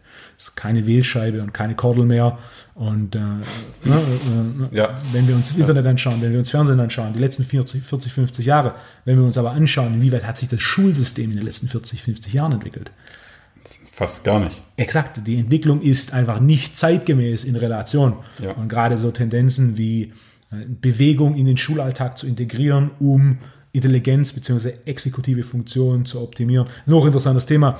Deswegen auch war auch äh, Frieda einer der meiner ersten Gäste der Wahl, gerade um das Thema anzuschneiden. Aber das dann an einem anderen Tag. David, Online-Marketing, veganes Bodybuilding, möchtest du abschließend noch zu den beiden den Zuhörern was mitgeben? Ja, veganes Bodybuilding fange ich mit an. Eigentlich ganz simpel. Du kannst es gerne mal ausprobieren. Teste vegane, pflanzliche, vor allem pflanzliche Proteinquellen, also grünes Gemüse oder Linsen in ihrer Urform, ob das für dich funktioniert. Guck, wie es dir danach geht. Zu verlieren hast du nichts. Ist einfach nur ein Test, so wie ich gerne alles teste. Probier es aus Funktioniert es für dich? Cool. Wenn nicht, scheiß drauf. Mach weiter. Und im Prinzip ist es der, also von der Massentierhaltung, das ist ein großer anderer Aspekt des Veganismus, den behandle ich in meinem Podcast. Aber runtergebrochen ist es der Welt, egal ob sich die Hälfte vegan ernährt, oder ob der Mensch an sich einfach nur seinen Fleischkonsum um die Hälfte reduziert, was man relativ simpel tun kann mit hochwertigen Proteinquellen vom Fleisch.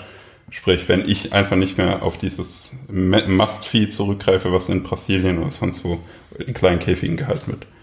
So, das ist abschließend so eine Botschaft, die ich rausgeben möchte. Und für mich funktioniert's. Teste es aus, vielleicht für dich auch, und dann kannst du immerhin darüber mitsprechen. Und Online-Marketing ist eigentlich fast dasselbe. Du musst viel ausprobieren.